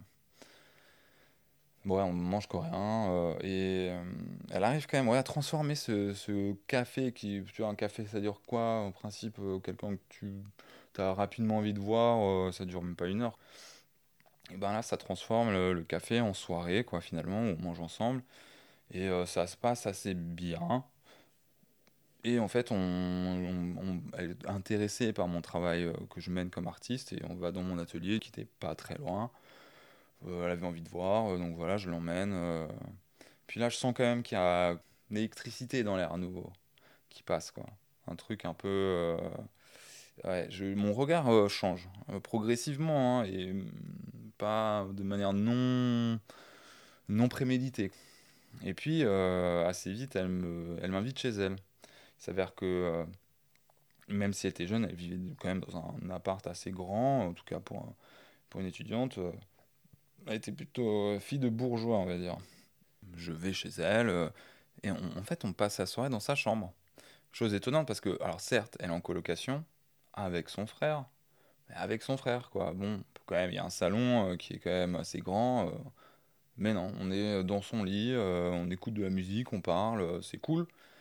Et je sens quand même que euh, me regarde avec ses yeux, euh, ces yeux-là de, euh, de qui, voilà, qui expriment du désir. Je me souviens que je je sais pas très bien quoi faire, quoi, parce que c'est toujours l'ex de mon pote, encore. Et en même temps, je sens ce- ce- cette électricité de sa part, mais de la mienne aussi. Et euh, je me souviens, je vais, je vais pisser et tout, et puis je me dis non, mais tu peux pas, tu peux pas ne rien faire, c'est pas possible. Et euh, je, je reviens, je la rejoins à nouveau, et là, euh, je l'embrasse et paf, euh, ça part. Assez vite, je préviens mon pote, voilà, je fais le trigger warning, hein, je le préviens, je lui dis que ça, y a des trucs qui commencent à se passer là, avec son ex, il me donne le feu vert, il est ok, il s'en fout, c'est pas tellement un problème. Donc en fait, le temps n'est pas, c'est passé vraiment presque un mois après ma rupture, euh, compliquée, douloureuse. Mais ben, assez vite, cette électricité revient à nouveau vers, se redirige vers une nouvelle personne. Donc j'ai pas du tout le temps de faire mon deuil amoureux, bien sûr. Et c'est un vrai problème parce que, euh, parce que bah, elle a pris un peu cher, cette pauvre fille. euh. J'ai, esquivé, encore une fois, euh, j'ai pas été capable de vivre ça. J'ai esquivé tout le temps, toujours, ne pensant pas. euh, me voulant me préserver, là, je pense. Parce que je sentais que c'était assez intense, en tout cas pour ma part, et puis c'est ce qui semblait être aussi du sien. on faisait beaucoup de choses ensemble. Et puis voilà, j'essayais de m'esquiver à des moments. Je prétextais beaucoup de choses, vraies ou pas vraies, hein, d'aller travailler, mais pas. Voilà. De, J'arrivais pas à vivre ça de manière normale. C'était pas possible. Et puis c'était trop tôt de, revivre quelque chose d'aussi intense tout de suite. Tout de suite. Du coup, je me retrouve, euh, encore une fois, empêtré dans une relation où je n'arrive pas à la satisfaire. Et euh, elle me quitte. c'est la, la, première fois qu'on me quitte. Enfin, la, la, deuxième, disons, puisque quand même. Mais c'est la deuxième était. La première, si on parle de cette passion amoureuse précédente, euh, c'était une décision d'un mois où j'ai réussi à rattraper les choses. Là, elle m'a quitté vraiment définitivement. Je n'ai jamais réussi à récupérer quoi que ce soit. J'ai réussi à, j'ai réussi à récupérer un tout petit un jour de. voilà, ça n'a aucun intérêt. Pareil, je n'accepte pas cette décision. Euh, alors, elle était. Je n'accepte pas cette décision, mais elle était en même temps assez naturelle parce que je ne faisais, je ne répondais pas au cahier des charges, quoi. Vraiment je menais trop ma vie de manière euh, individuelle. Je me retrouve euh, à galérer, à, essayer de la récupérer. Et ça marche de jour. Voilà, ça marche de jour. Euh, bah, plusieurs semaines après, ça, ça marche de jour. C'est-à-dire que je me retrouve un soir chez elle où elle m'invite. on fait l'amour. Ah, juste après, mais vraiment pas loin après. Elle me dit, je ne comprends pas pourquoi elle me dit tout. Elle me dit, en fait, elle me dit que elle se fait draguer ou elle drague son prof dans son école. Euh. Et puis je sais pas très bien quoi faire de cette information. Je sais, je réagis pas trop. Je, je pense que j'ai besoin de réfléchir à qu'est-ce que ça peut vouloir dire. Déjà qu'elle me balance ça comme ça, juste après, euh, ça n'a aucun sens. Et puis, euh, et puis, ouais, je, j'ai un peu, je réagis pas. Je suis pas vraiment abasourdi, mais je sais, ouais, je sais pas quoi faire de cette information. Donc elle le voit que je réagis pas. Et là, elle me dit, elle en rajoute une couche et elle me dit, il, me drague à nouveau euh, par message. Euh, enfin, il, se passe des trucs par message, quoi. Et elle me montre les messages. Alors j'en ai peu le souvenir. Et là, par contre, euh, autant pour le prof, là, bon, ça, là, ouais, je savais pas très bien comment, comment, quoi dire et tout, mais concernant mon pote, c'était trop. C'était carrément trop. Bah, je me suis barré euh, de l'appart. Euh, j'ai pété un peu en cap. J'ai aussi rompu avec mon pote, du coup. Et puis, euh, s'en est suivi ensuite des, des, des, semaines et des semaines de peine amoureuse et de galère à écrire des messages à la con, là, tenter des, des moves inutiles. Est-ce que est-ce que c'était dans la stratégie de me de, de m'écarter d'elle? Peut-être, hein, franchement. Alors dans ce cas-là, c'était très bien joué. C'est possible. Mais bon, peut-être qu'il aurait fallu faire autrement. c'est pas qui lui a dit de faire ça c'était dans cet objectif-là, mais euh, c'est un peu nul. Hein. Peut être un peu plus délicat, ou peut-être aussi parce qu'il fallait penser à moi et mon pote. Je sais pas si on méritait ça. des fois, il faut pas tout savoir je me retrouve euh, à devoir gérer finalement une double peine amoureuse, une espèce d'hydre à deux têtes. Je me retrouve à nouveau dans cette euh, espèce de torpeur là où euh, la vie n'a plus de sens. c'est ouais, j'ai eu plusieurs mois vraiment de mou, pour dire, pour pas dire de déprime, hein. Mais ça m'a, là j'ai dû me rebâtir. Mais c'était ce qui m'attendait de toute façon après cette passion amoureuse euh, dans, dans, laquelle j'ai pas fait euh, de deuil. Hein. Euh, j'avais pas pu faire le deuil. J'ai reporté beaucoup d'erreurs sur ma la relation tout de suite après. J'ai pas eu le temps de me remettre moi-même en question. Mais heureusement, je suis parti au Vietnam un moment. Ça m'a un peu, ça m'a fait revivre. Ça m'a fait revivre. J'ai pu voilà, vivre une autre vie dans un autre monde complètement coupé de mon confort et de ma routine. Je pense que ça m'a pas mal aidé. Après cette, euh, cet épisode de, deuil amoureux, s'en est suivi euh, pas mal de dates via Tinder, via ces applis de rencontres qui émergeaient euh, à ce moment-là, qui étaient devenus même un standard de rencontre. Hein. En fait, je pense que j'ai dû passer pour le type torturé, l'artiste torturé avec ces, ces, nanas. Alors, c'est pas que ça marchait pas, mais j'avais pas beaucoup d'intérêt en fait pour elles. Et, mais quand même, je devais passer un peu pour ce mec-là, quoi. Ouais, ça n'a pas donné grand-chose. En fait, c'était plat. C'était J'ai vécu plusieurs, ouais, une bonne dizaine de dates assez plats. Après, bon, bien sûr, comme je le dis, il y a eu cet euh, épisode au Vietnam où j'ai rencontré, où là, pour le coup, c'était pas plat, ouais. Là, pour le coup, j'ai rencontré des filles euh, qui étaient tellement différentes de ce que j'avais, que j'ai pu vivre et ce que j'ai pu connaître auparavant. et j'étais tellement en dehors de, ma vie que là, j'ai pu euh, revivre un peu, redécouvrir un peu aussi, retrouver des raisons de m'intéresser aux filles. Mais, mais oui, une fois de retour, euh, voilà, beaucoup de dates assez plats. Euh, vraiment. Pourtant, j'avais envie d'y aller, mais ouais, j'ai rien qui m'a. Rien, m'a rien à raconter. C'est ça qui est terrible. Quand on n'a rien à raconter, c'est que ça valait pas le coup d'être vécu. Je tombe sur une fille euh, dans, la fin de cette période, un petit peu, on va dire, plusieurs mois avant le Covid elle est marrante, euh, on s'entend bien, elle est rigolote, elle a plein de, pas mal, elle est battante et tout. Et ça dure un peu quelques semaines, c'est pas très sérieux, c'est un peu un regret parce qu'elle était, elle, m'a fait vraiment beaucoup de bien, mais ouais, pas de transformation, euh, pas de crantage, euh, pas de transformation de sentiments, d'intérêt de, vers des sentiments vis-à-vis d'elle, c'est dommage. Il y avait trop de choses qui, qui me bloquaient. Euh, ça passait de, de, toucher son corps, qui, voilà, de ses odeurs, de, son, de ses douleurs passées. Elle a vécu des trucs pas évidents et j'étais pas du tout prêt à aider quelqu'un à, à, vivre avec ça, parce qu'elle avait besoin de quelques d'épaules pour vivre ça, ce qu'elle avait pu traverser. Euh, moi, j'étais absolument incapable de, de lui fournir.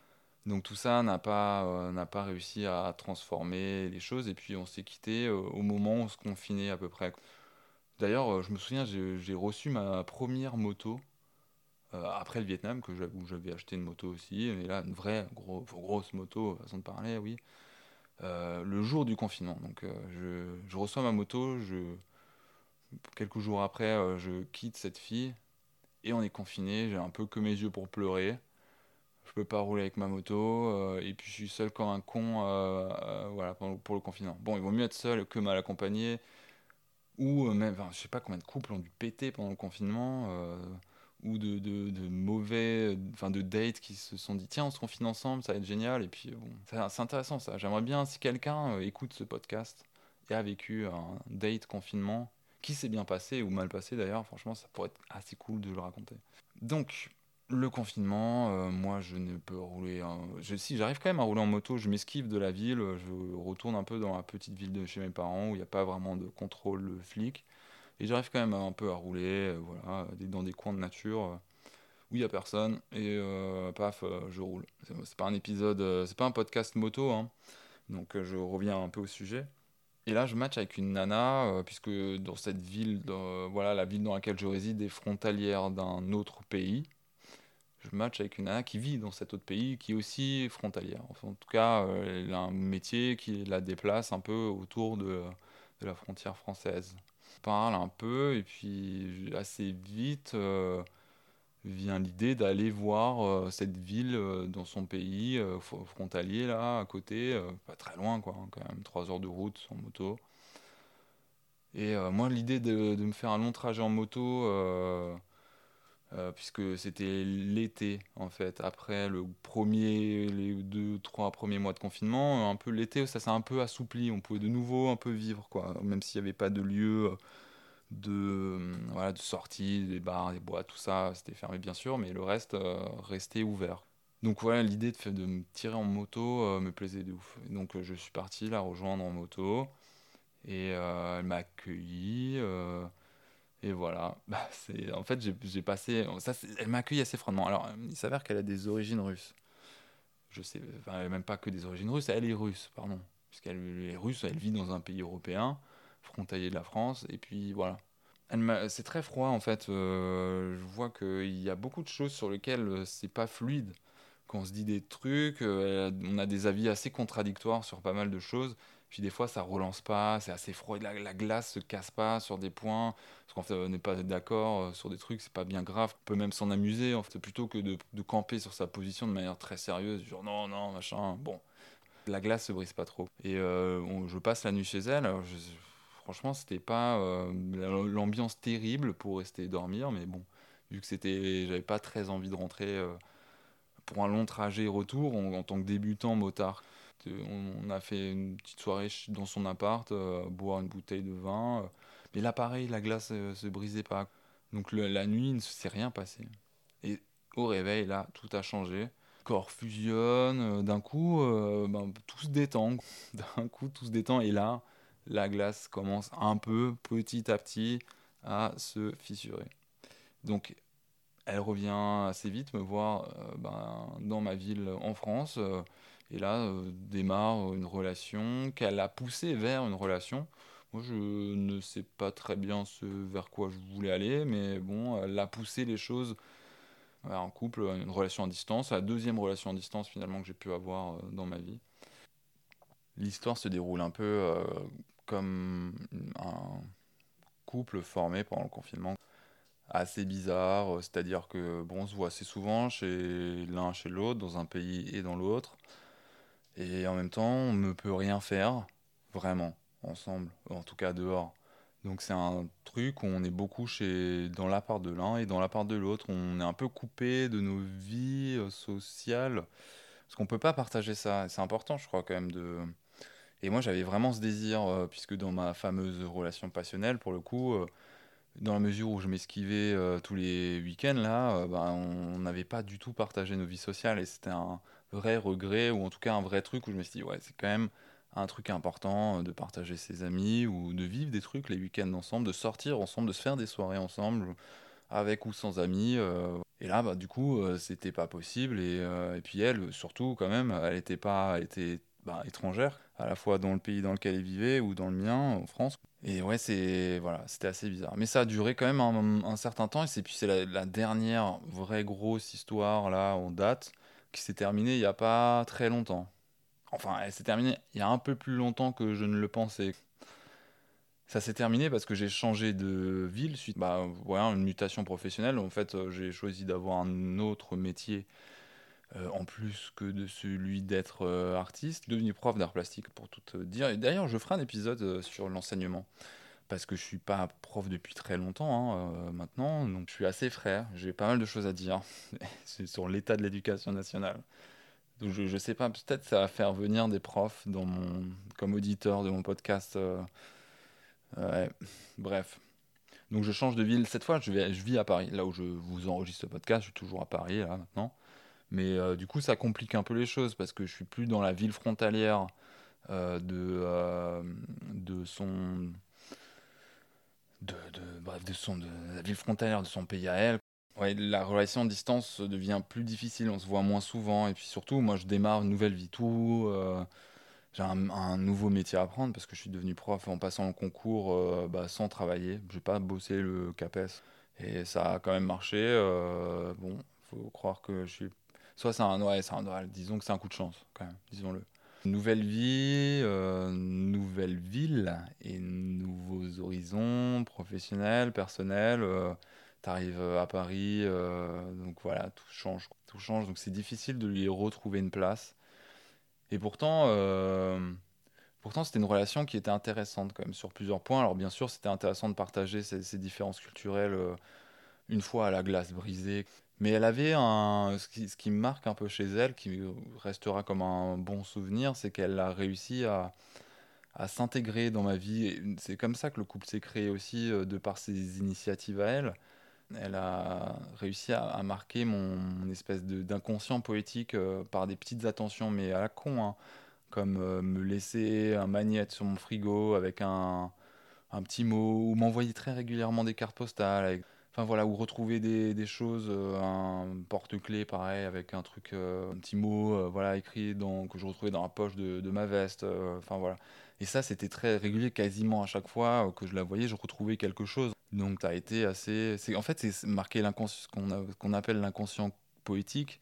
C'est par des petites attentions qui, font, qui vous font insidieusement basculer dans quelque chose. Alors, je pense que bien sûr, c'est mieux que d'oublier des mitaines dans un appartement. Quoi. voilà, c'est là où je voulais en venir. Finalement, euh, voilà, je décide un soir d'hiver de la quitter. Et, euh, puis ça, on se quitte pas vraiment de manière très euh, brutale. Enfin, en fait, elle a, elle a, elle, elle a poursuivi. Euh, c'est pas débattu face à cette face à cette nouvelle, mais elle s'en est pas.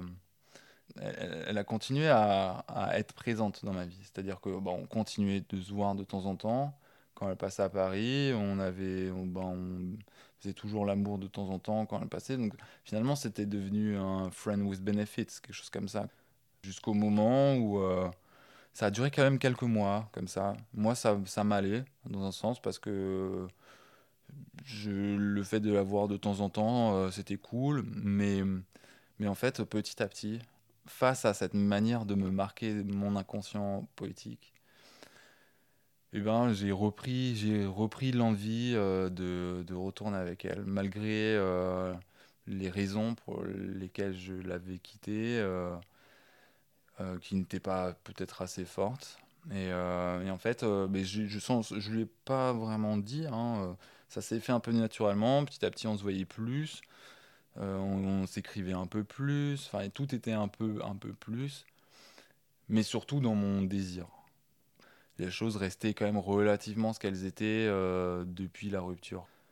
Au moment où je commence moi à amorcer ce changement dans ma tête, elle, je pense qu'elle fait l'inverse.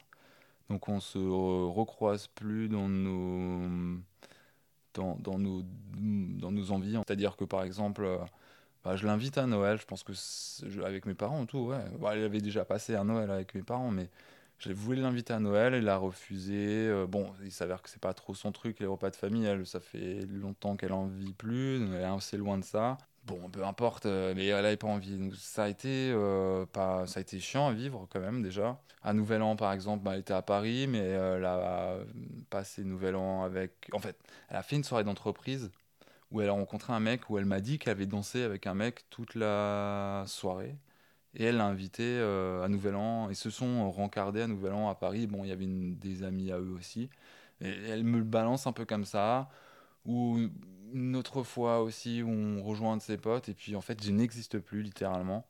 Mais c'est-à-dire que j'en ai fait l'expérience. Je me suis dit non, mais c'est, moi où je, je complètement, euh, on m'a complètement zappé là. Au moment où on, se, on, marche ensemble, on, est, on sort de mon appartement ensemble, on prend le métro ensemble, on rejoint son ami ensemble.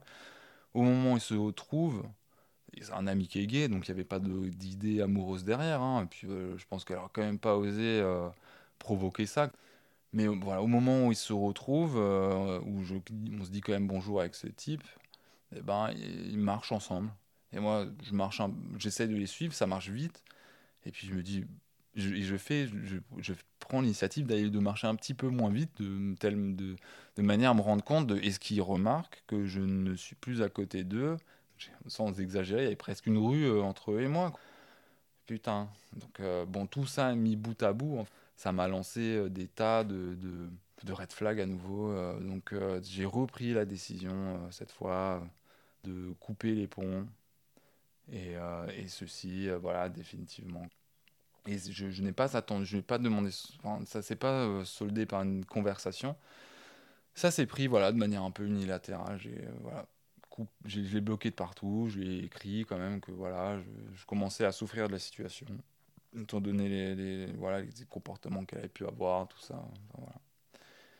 Et donc ça, ça s'est passé euh, pas, il n'y a pas si longtemps que ça. Donc c'est peut-être pour ça que je commence par un épisode où je réagis pas à chaud, faut pas exagérer non plus, mais avec quelque chose qui, qui voilà, euh, est quand même relativement d'actualité et qui me permet aussi de, dans un sens, de, de faire le, tour d'horizon de ce qu'a été ma vie amoureuse et de poser, il faut se poser les bonnes questions en fait pour euh, pour pas reproduire les mêmes erreurs. Je crois qu'il faut mettre les choses à plat un peu quoi. C'est euh, ma psychanalyse hein, aussi ce podcast.